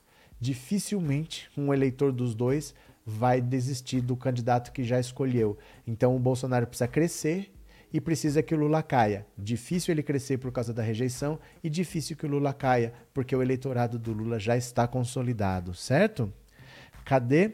Otávio Sampaio, seja bem-vindo, disse a professora Arlete. Lucineide, se esses podem mudar de voto, então gostam de sofrer. Cadê? Val Silva, se algum dia eu mudar meu voto no Lula, me internem que fiquei doja. Falcon, Merval é o novo sem, sem Lula nem Bolsonaro. Moro ganha do antagonista. Ah, é. Sem Lula e sem Bolsonaro. É, o antagonista fez essa pesquisa. A pesquisa é que o Moro liderava se não tivesse nem Lula nem Bolsonaro. Quer dizer, é, os quatro rebaixados iriam para Libertadores se não tivesse os primeiros 16 do Campeonato Brasileiro. É mais ou menos isso, né? Valeu, Falco. Um abraço. É, aquele Bolsa Família que ele deixou de pagar durante três anos e meio, ele está pagando agora para comprar votos. Meu voto é Lula. Newton Santos. Pronto, deixa eu pegar mais uma. Deixa eu pegar mais uma aqui para vocês. É, olha só, tem seis pedidos de impeachment, seis pedidos de impeachment na PGR contra Alexandre de Moraes. Porque você vai lá no Senado, você protocola um pedido de impeachment, esse pedido tem que ser avaliado pela PGR, porque ela vai investigar para ver se tem motivo para isso mesmo. Aí a PGR tem que denunciar: olha, tem uma coisa aqui. Aí o próprio STF tem que decidir se vai fazer o impeachment de um ministro do Supremo ou não. Qual será que é a chance da PGR do Augusto Aras, do Augusto Aras, indicado por Bolsonaro, fazer o impeachment do Alexandre de Moraes, que é o inimigo maior do Bolsonaro. Será que ele vai denunciar? Será que ele vai indicar? Vamos ver aqui, ó. Onofre, obrigado pelo super sticker e obrigado por ser membro, viu? Obrigado de coração, muito obrigado. Vamos ver se tem chance de prosperar um pedido de impeachment contra o Alexandre de Moraes. As chances da PGR referendar o impeachment de Alexandre de Moraes. Será que tem chance? Será que tem chance? Vamos ver, vamos ver, vamos ver. Opa, cadê, cadê, cadê? Cadê? Tem chance?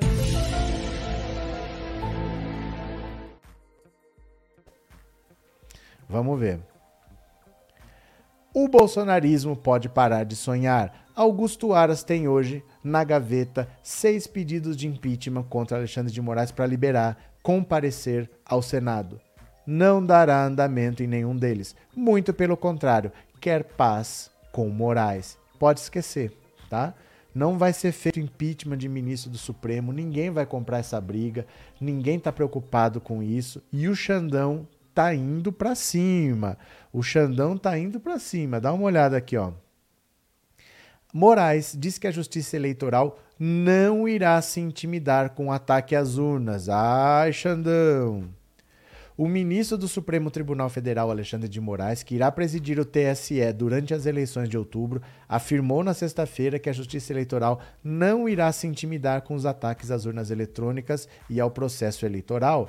A declaração foi feita durante o 48º encontro do Colégio de Corregedores Eleitorais, que aconteceu no Tribunal Regional Eleitoral de São Paulo.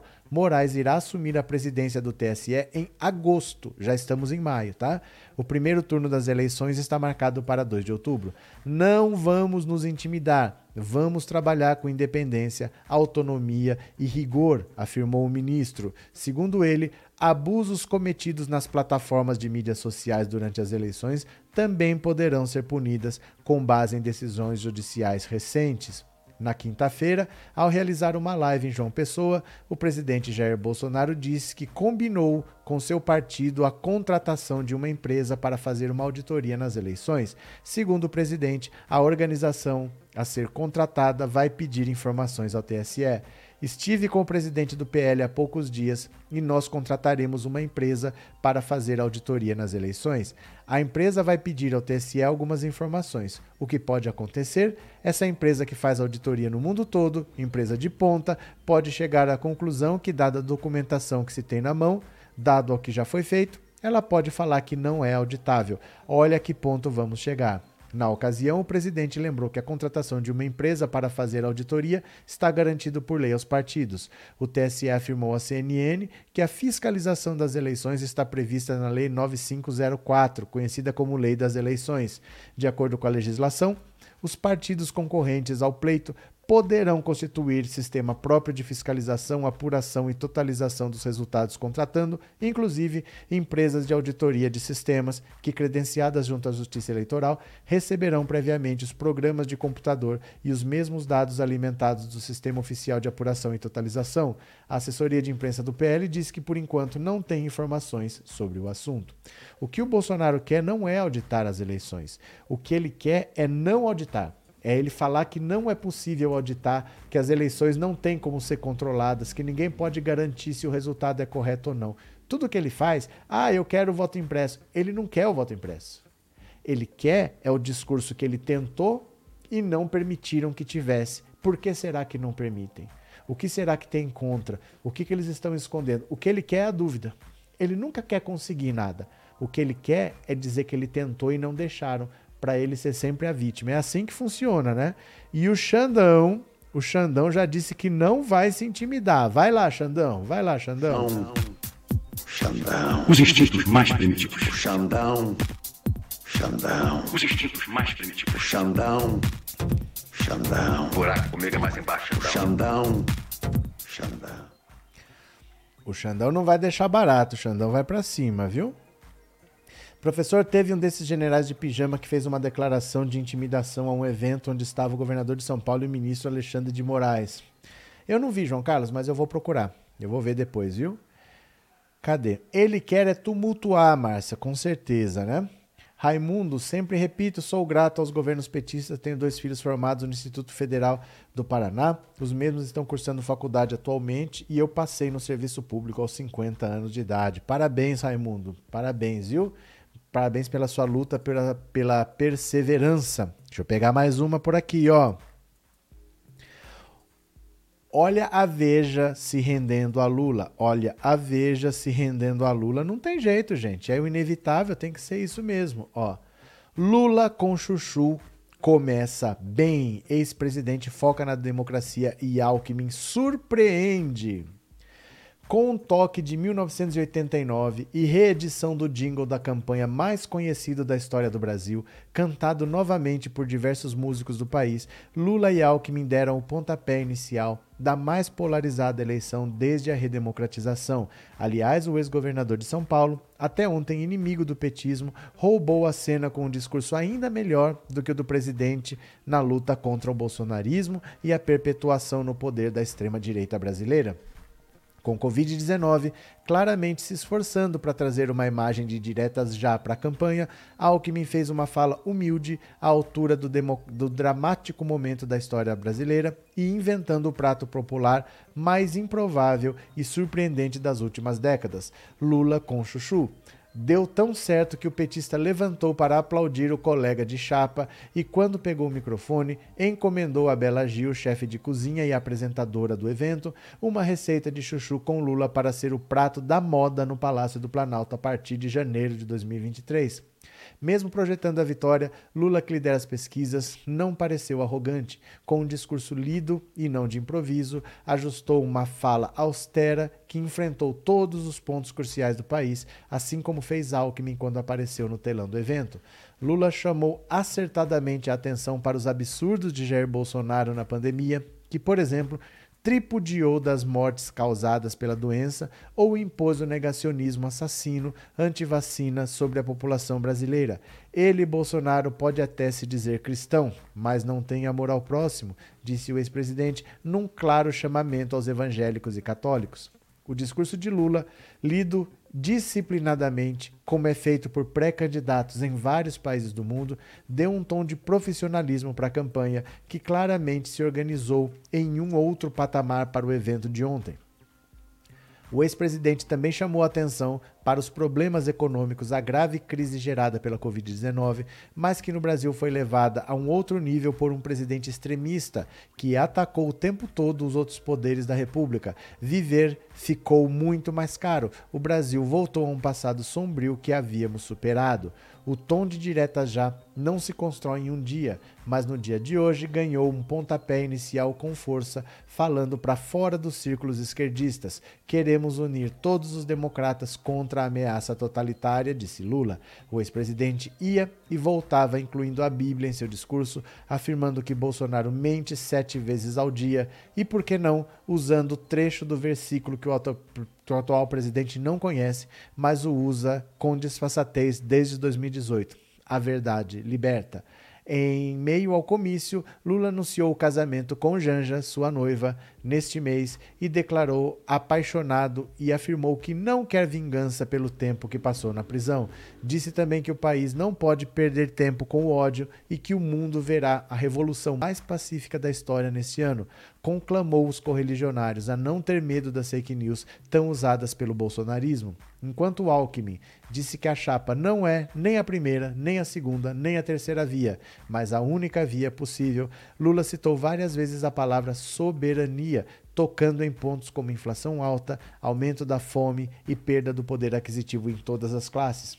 A campanha deste ano pode ainda não ter começado oficialmente, mas segundo o calendário eleitoral, mas hoje no sábado ganhou sim o tempero que marcará o início de, de um dos mais importantes capítulos da democracia brasileira na união improvável que chama outros políticos brasileiros para as novas diretas.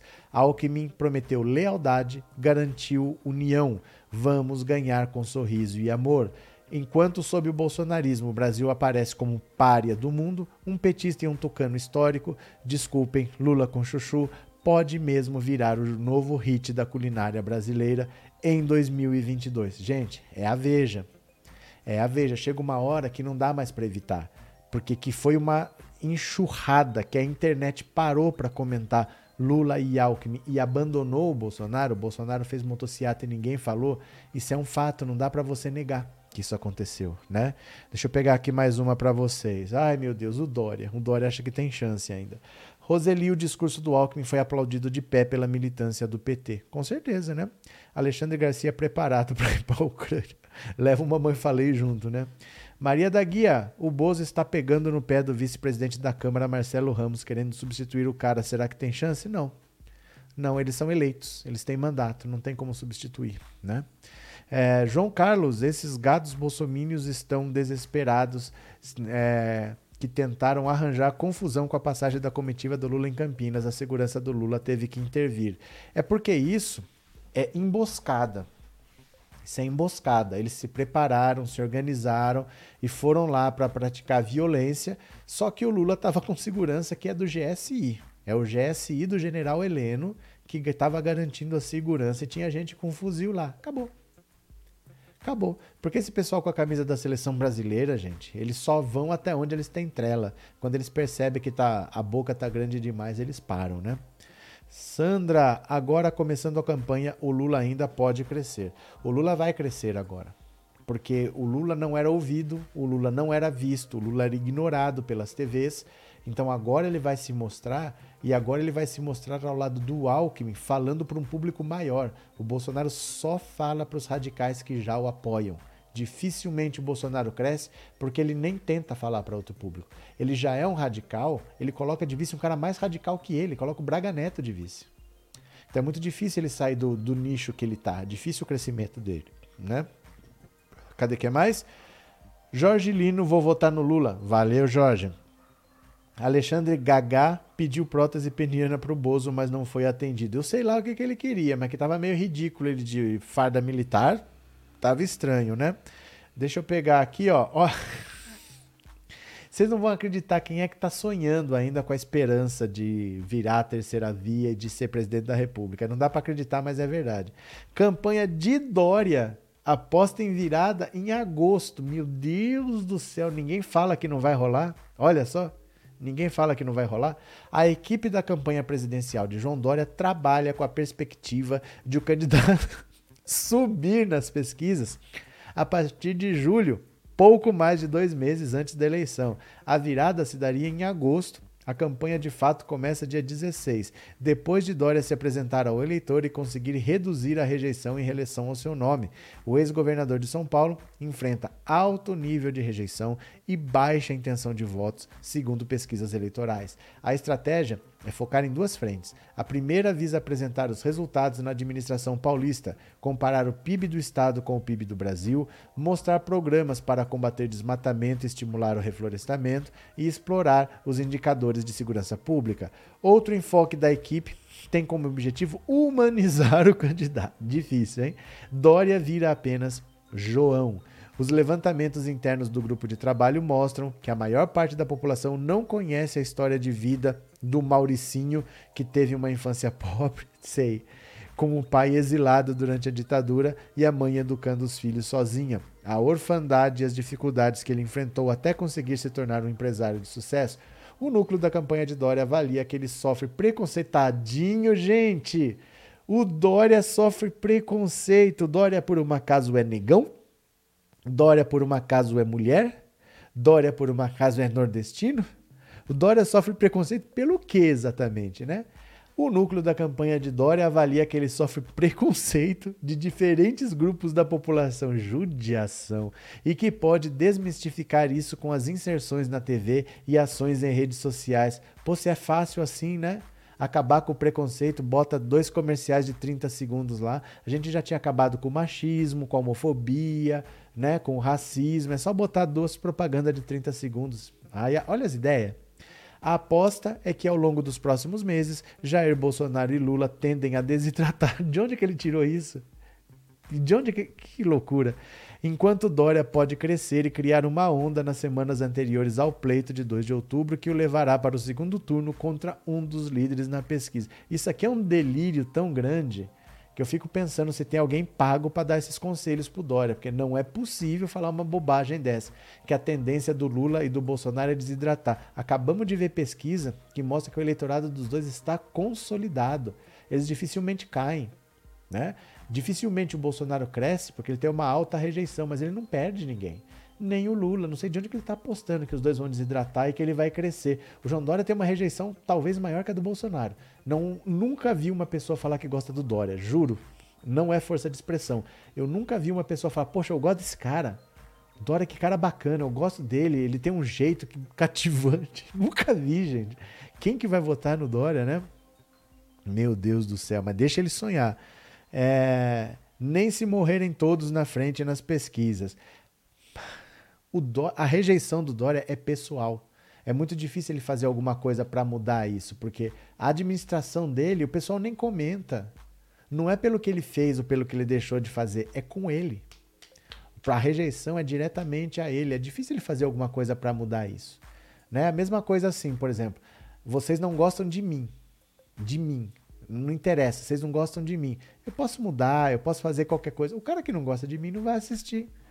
O que ele pode fazer para mudar a rejeição dele? Praticamente nada. Porque a rejeição não é ao, ao trabalho, não é porque ele é despreparado, é dele. As pessoas não gostam dele, ponto, né? Cadê? Primeira vez que eu vi Dermival Pereira falando há cinco anos atrás, notei que ele que ele detesta Lula. Merval, o nome dele é Merval Pereira. O Dória tirou a gratuidade dos 60 anos a mais destruiu, destruiu com a premiação dos professores de carreira. Marise, cadê? Esse Dória não encara ninguém. Janaína golpista traíra. Tiago, o Dória perdeu para os votos nulos e abstenções para governo de São Paulo. É, o Dória, ó, por que, que o Dória tem tanta rejeição e ele se elegeu? Porque o PSDB, ele não é forte no Brasil, mas ele é muito forte em São Paulo. O PSDB praticamente é um partido que só existe em São Paulo. Nos outros estados ele é muito menor. E aqui são sete governos seguidos do PSDB. Então qualquer um que fosse candidato teria a chance. Mas ele viu que a coisa estava ruim para ele. Mesmo assim estava ruim. Aí ele foi no Bolsodória. Ele foi lá na- no vácuo do Bolsonaro para conseguir se eleger. Porque mesmo estando no PSDB, que qualquer um que o PSDB se lan- lançasse praticamente ia se eleger, mesmo assim a coisa estava feia e ele embarcou no Bolsonaro, traindo o Alckmin. Porque o Alckmin era o candidato do PSDB, em vez dele fazer campanha pelo candidato do partido dele, ele foi fazer campanha pelo Bolsonaro. Traiu o Alckmin. Resultado, o Dória não se reelege nem para governador, nem para presidente, nem para nada, tá com 2%, e o Alckmin tá para ser vice-presidente da República. Tome Dória, tome Dória. Nenhum lançamento de candidatura terá a mesma repercussão que a do Lula. Os outros que lutem. Inês, deixa eu te perguntar uma coisa então. Você sabe me informar quem é o vice do Ciro Gomes? Você sabe me dizer qual é o partido que tem aliança com o PDT? Você sabe me falar quando que é o lançamento da pré-candidatura do Ciro Gomes? Eu tô numa ansiedade, eu preciso ver, vai ser um evento épico, porque ele tem o melhor plano. Quando será que é o lançamento da pré-candidatura do Ciro Gomes? Eles não têm condição nem de falar de pré-lançamento, porque eles não têm um partido aliado, ele não tem um vice. O dinheiro que eles têm, o PDT não quer gastar com o Ciro, quer gastar para eleger deputado. Só o Ciro não entendeu. Desiste, Ciro, desiste, né? Cadê?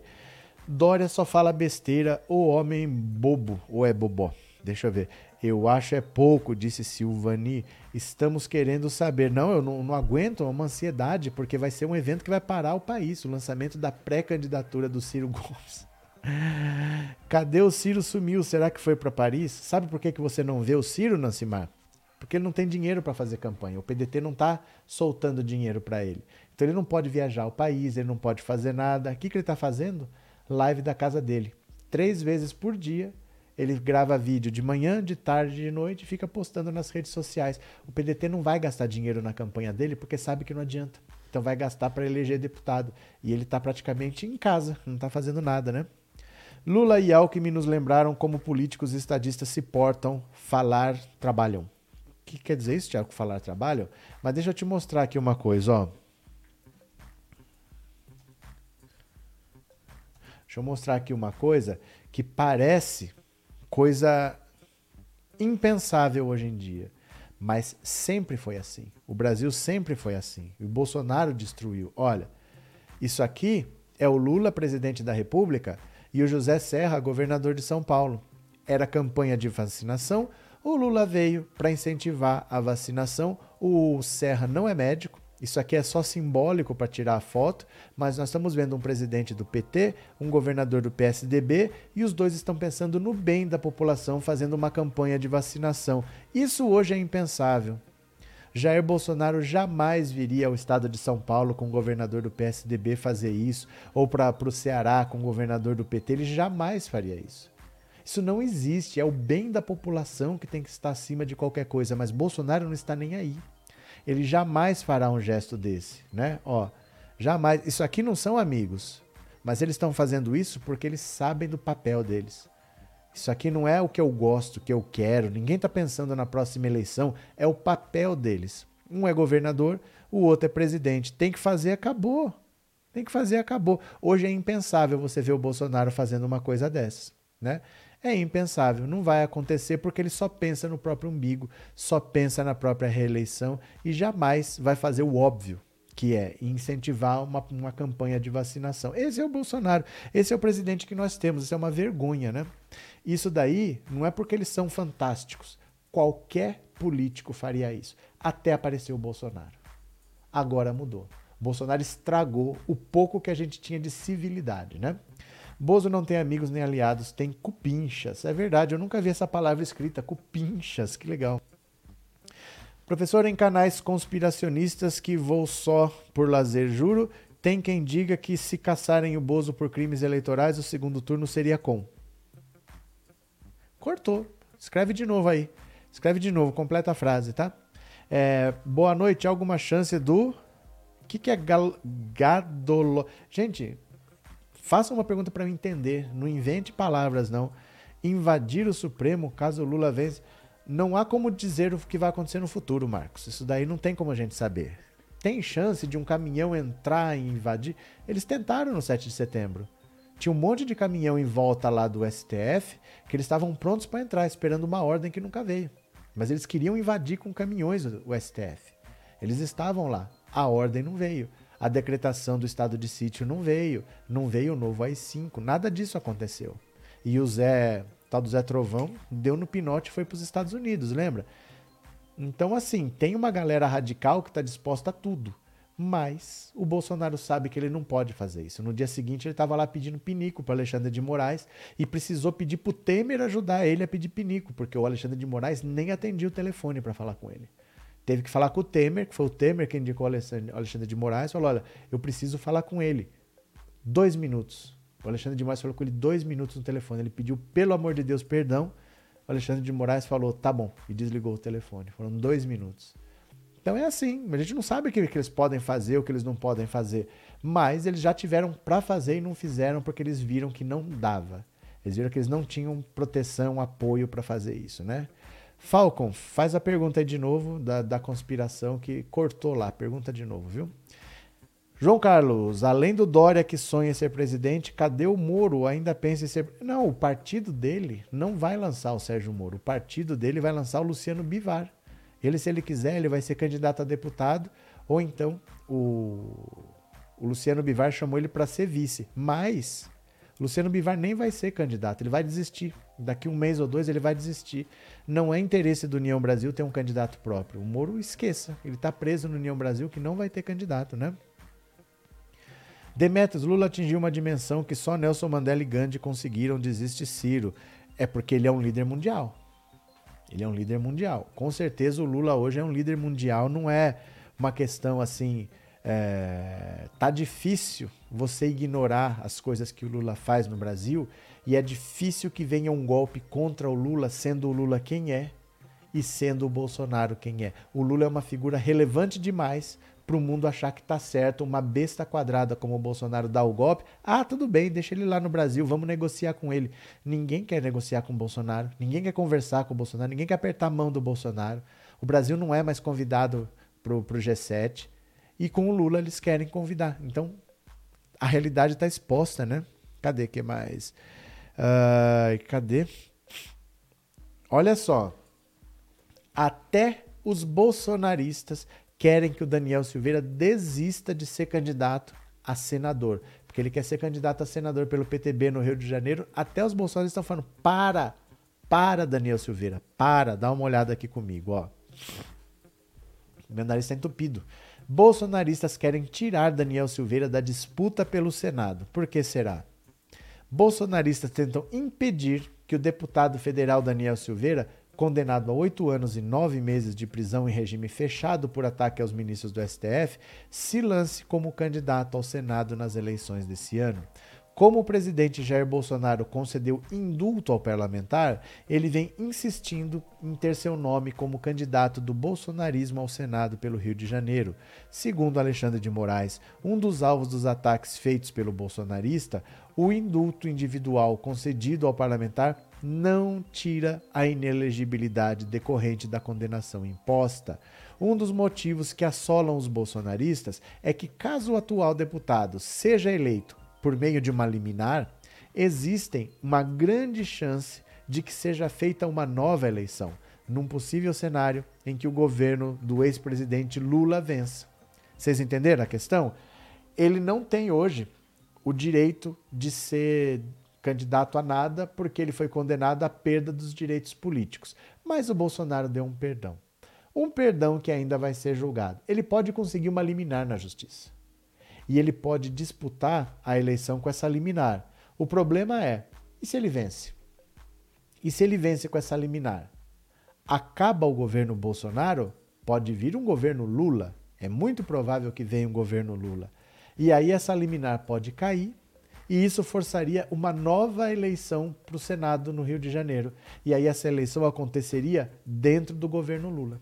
Entendeu? Ó, oficialmente, o candidato do presidente no estado do Rio de Janeiro é Romário e Rogéria Bolsonaro, ex-mulher do presidente, como suplente. Até o momento, Daniel Silveira ainda não tem a garantia do indulto, já que o perdão não foi julgado pelo STF. Então, o medo deles é esse. Imagina um cenário que ele consiga uma liminar que dá direito a ele disputar a eleição. Aí ele vai lá e disputa. Vence. Opa, sou senador, tô eleito, tá aqui com o meu mandato. Aí acaba o governo Bolsonaro. Ele foi eleito, beleza, bonitinho. O Lula também foi eleito, só que acaba, passa a faixa. Lula é o presidente. Caçam a liminar. Porque uma hora essa liminar pode ser caçada, mesmo que ele tenha sido empossado senador. Aí seria necessário fazer uma outra eleição só para senador. E essa eleição aconteceria dentro de um governo Lula. Aí, numa nova eleição, poderia ter um candidato do Lula que não teria vencido, entre aspas, que pode ser o Alessandro Molon, por exemplo, pode ser o Siciliano do PT, e aí pode se eleger um senador petista. Então, esse é o medo deles falarem: você vai disputar, vai que você vence com uma liminar. Aí caçam uma liminar e tem uma outra eleição dentro do governo Lula, né? Jorge, boa noite, obrigada. Inês, Paulo Bezerra, o TSE pode tornar o Bozo inelegível? Pode, mas não vai e você não queira que isso aconteça. Não queira que isso aconteça. Isso é o maior tiro no pé que você pode dar, porque o Bolsonaro vai perder essa eleição. Você viu na matéria anterior que eu te mostrei que os, os eleitorados estão consolidados? O Bolsonaro dificilmente cresce e dificilmente perde eleitor. O Lula dificilmente cresce e dificilmente perde eleitor. Então, esse cenário praticamente te garante que ou o Lula vence no primeiro turno ou o Lula vence no segundo turno. Mas o Bolsonaro perde no cenário atual. Se você pega um cara que vai perder e fala: não, você não vai disputar a eleição, você está inelegível, é tudo que ele quer para tumultuar. Porque ele já ia perder de qualquer jeito então ele ficando fora, ah, eu sou vítima, me tiraram da eleição, porque tá tudo roubado, porque o STF é do Lula, vamos matar ministro. Você entendeu? Isso não pode acontecer. Se ele vai perder, deixa perder. Não pode você tirar da disputa um cara que vai perder para dar argumento para ele. A pior coisa que pode acontecer para ele é perder nas urnas e não ser tirado da eleição para ele ficar reclamando. Daqui quatro anos tem eleição de novo. O Trump está voltando nos Estados Unidos. E ele está voltando com esse discurso ainda de que a eleição dele foi fraudada. Se você tirar o Bolsonaro de uma eleição que ele vai perder, você tira ele dessa eleição, mas ele volta na outra mais forte e sem Lula para enfrentar. E aí, meu caro, quem é que tem voto para derrotar o Bolsonaro? É só o Lula que tem. Entendeu? Então não vai acontecer. Não vão tirar ele da eleição, não. Viu? Bozo tem de perder nas urnas, vamos tirá-lo no voto. É, porque se fosse para fazer impeachment, já tinha que ter feito vai querer tirar ele da eleição dois meses antes, é a pior coisa que pode acontecer, porque ele vai perder. No cenário atual, tudo caminha para a derrota dele. A pior coisa que pode acontecer é você dar argumentos para ele reclamar, né? A gente quer ver ele perder de muito e no primeiro turno. Não, eu adoraria que ele não participasse da eleição. O problema é que ele também adoraria. Porque ele não quer perder na urna, ele não quer tomar uma lavada, ele não quer tomar um sacode, né? ele não quer tomar uma surra do Lula. Ele quer ser tirado da eleição e ficar com esse argumento de que ele foi injustiçado. Por isso que ele ataca as urnas. Porque ele não perdeu. A urna é que é fraudada. Ele não perdeu. O processo todo é que é nebuloso. É feito para favorecer o Lula. Ele sabe que ele vai perder. Então tudo que ele quer é ser tirado do processo, né? Se tirarem o Bozo, vão dizer que ele ganharia e é perseguido. Do mesmo jeito que ele diz que ele venceu em 2018 no primeiro turno, mas fraudaram para ele não ganhar. Veja só, as pessoas que fraudaram para ele não ganhar no primeiro turno não fraudaram para ele não ganhar no, no, segundo. Que lógica é essa? Ah, não, eu só queria colocar o Haddad no segundo turno. Por que, que quem impediu a vitória dele no primeiro não impediu no segundo, se dá para fazer isso, né? Tudo indica que Lula terá mais de 53% no primeiro turno. Em Goiás, Santa Catarina, Lula já está empatado com Bolsonaro. Valeu, Sebastião. É, Antônio, Bolsonaro não tem um parafuso que funciona bem. Nem que funciona mal. Acho que ele não tem parafuso nenhum, na verdade, viu? Romário é doido em colocar a Rogéria Bolsonaro como suplente. Ah, Conceição. Esse povo não tá nem aí com nada, não. Ó, o que importa é dinheiro, o resto eles não estão nem aí. Eles não estão nem aí mesmo. Não estão nem aí, dane-se. Não é compromisso com nada, não. É mais um mandato, é só para isso, né? Deixa eu pegar aqui, ó. É, cadê? Cadê? Ó, olha a coisa ficando feia pro Flávio Bolsonaro. Pelo seguinte, o Flávio Bolsonaro conseguiu derrota, conseguiu vitórias absurdas na justiça. O processo dele tinha provas pesadas, contundentes, tudo pronto para denunciar e botar ele na cadeia.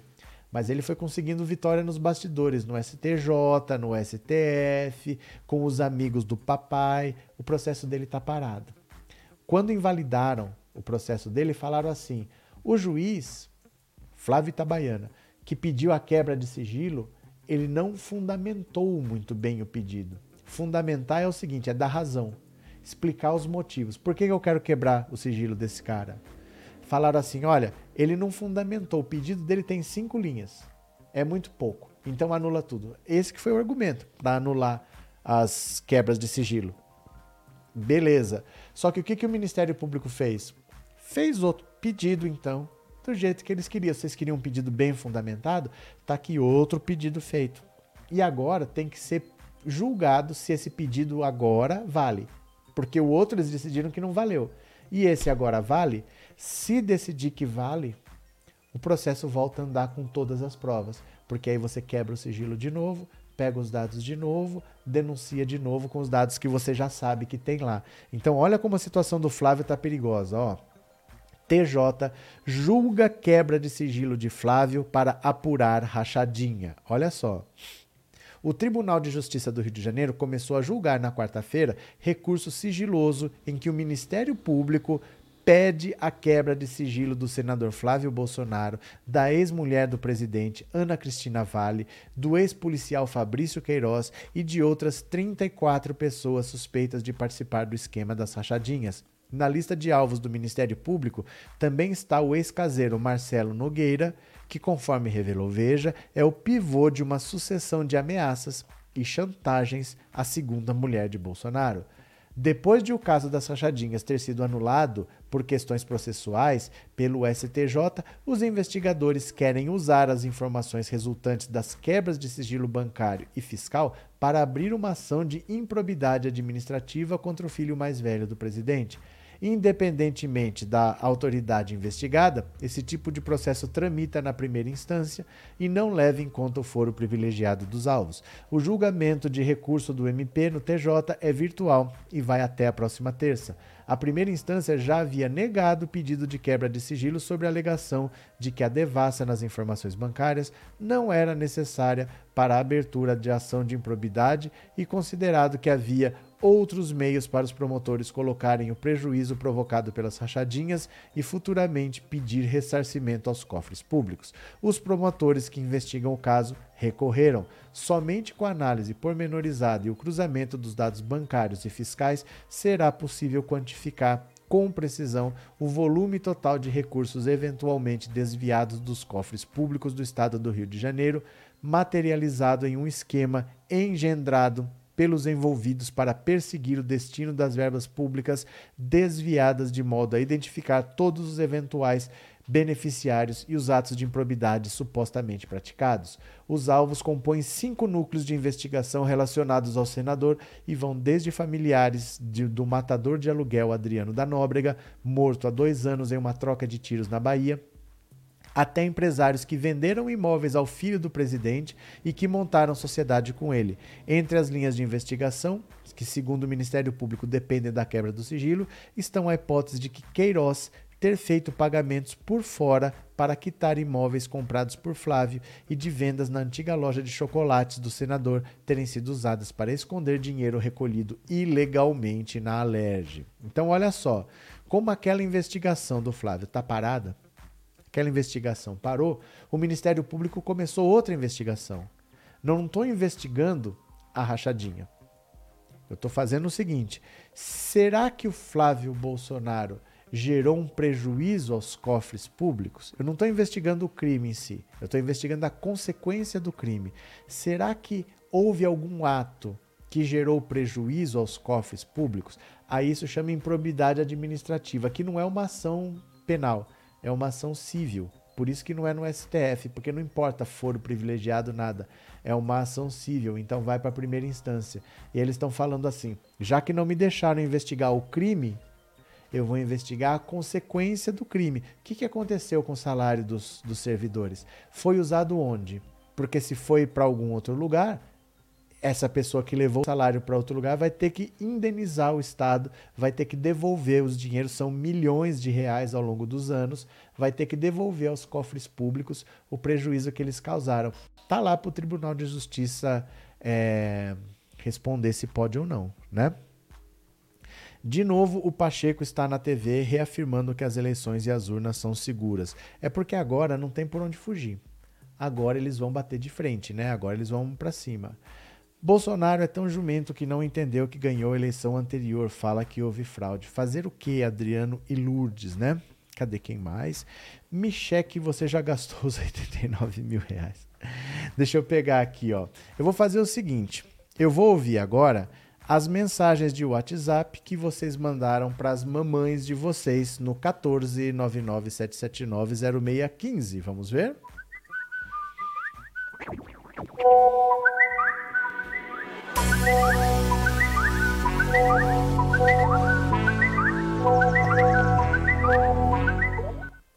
Pronto. Vamos lá. Eu vou pegar aqui, ó, vou compartilhar, venham comigo. Eu vou tentar ouvir todas as mensagens, tá? Então aguentem as pontas. Vamos ver se a gente consegue aqui, ó. Opa, beleza. Vamos ouvir? Atenção. Cadê? Olha. Nosso último. Opa, pera lá. Pronto. Aqui, pronto. Cadê? Bora. Nosso último dia das mães com Bolsonaro. Aê! Valeu, quem mais? Boa noite, professor Roberto. Oi. Quero homenagear agora também a minha mamãe, Dona Maria Vitória, e parabenizar as mães de todos os que fazem parte do grupo Pensando Alto e a sua mamãe também, professor. Abraço, Demetrio. Obrigado, Demetrios. Boa noite. Professor, Oi. adoro ouvir você. Valeu? E por isso eu sempre mando um um stick para você. Obrigado. Sou Vanderlei de Uberlândia. Valeu, Vanderlei. Boa noite. Deixa eu ver aqui quem mais. Boa noite, professor. Aqui é a Camila do Rio de Janeiro. Fala, Camila. Eu quero desejar um feliz Dia das Mães para minha mãe Alexandra, Valeu. para minha avó Nilcele e para minha tia Cecília, dizendo que eu amo muito elas. Muito obrigado. Cadê quem mais? Olá, professor Lolisa. Hoje eu quero desejar um feliz Dia das Mães para minha mãe, para que ela pense muito em quem ela vai dar o voto dela. Valeu. Obrigado. Boa noite, professor Roberto, que é Expedito de Juazeiro. Mãe é tudo, é vida, é emoção.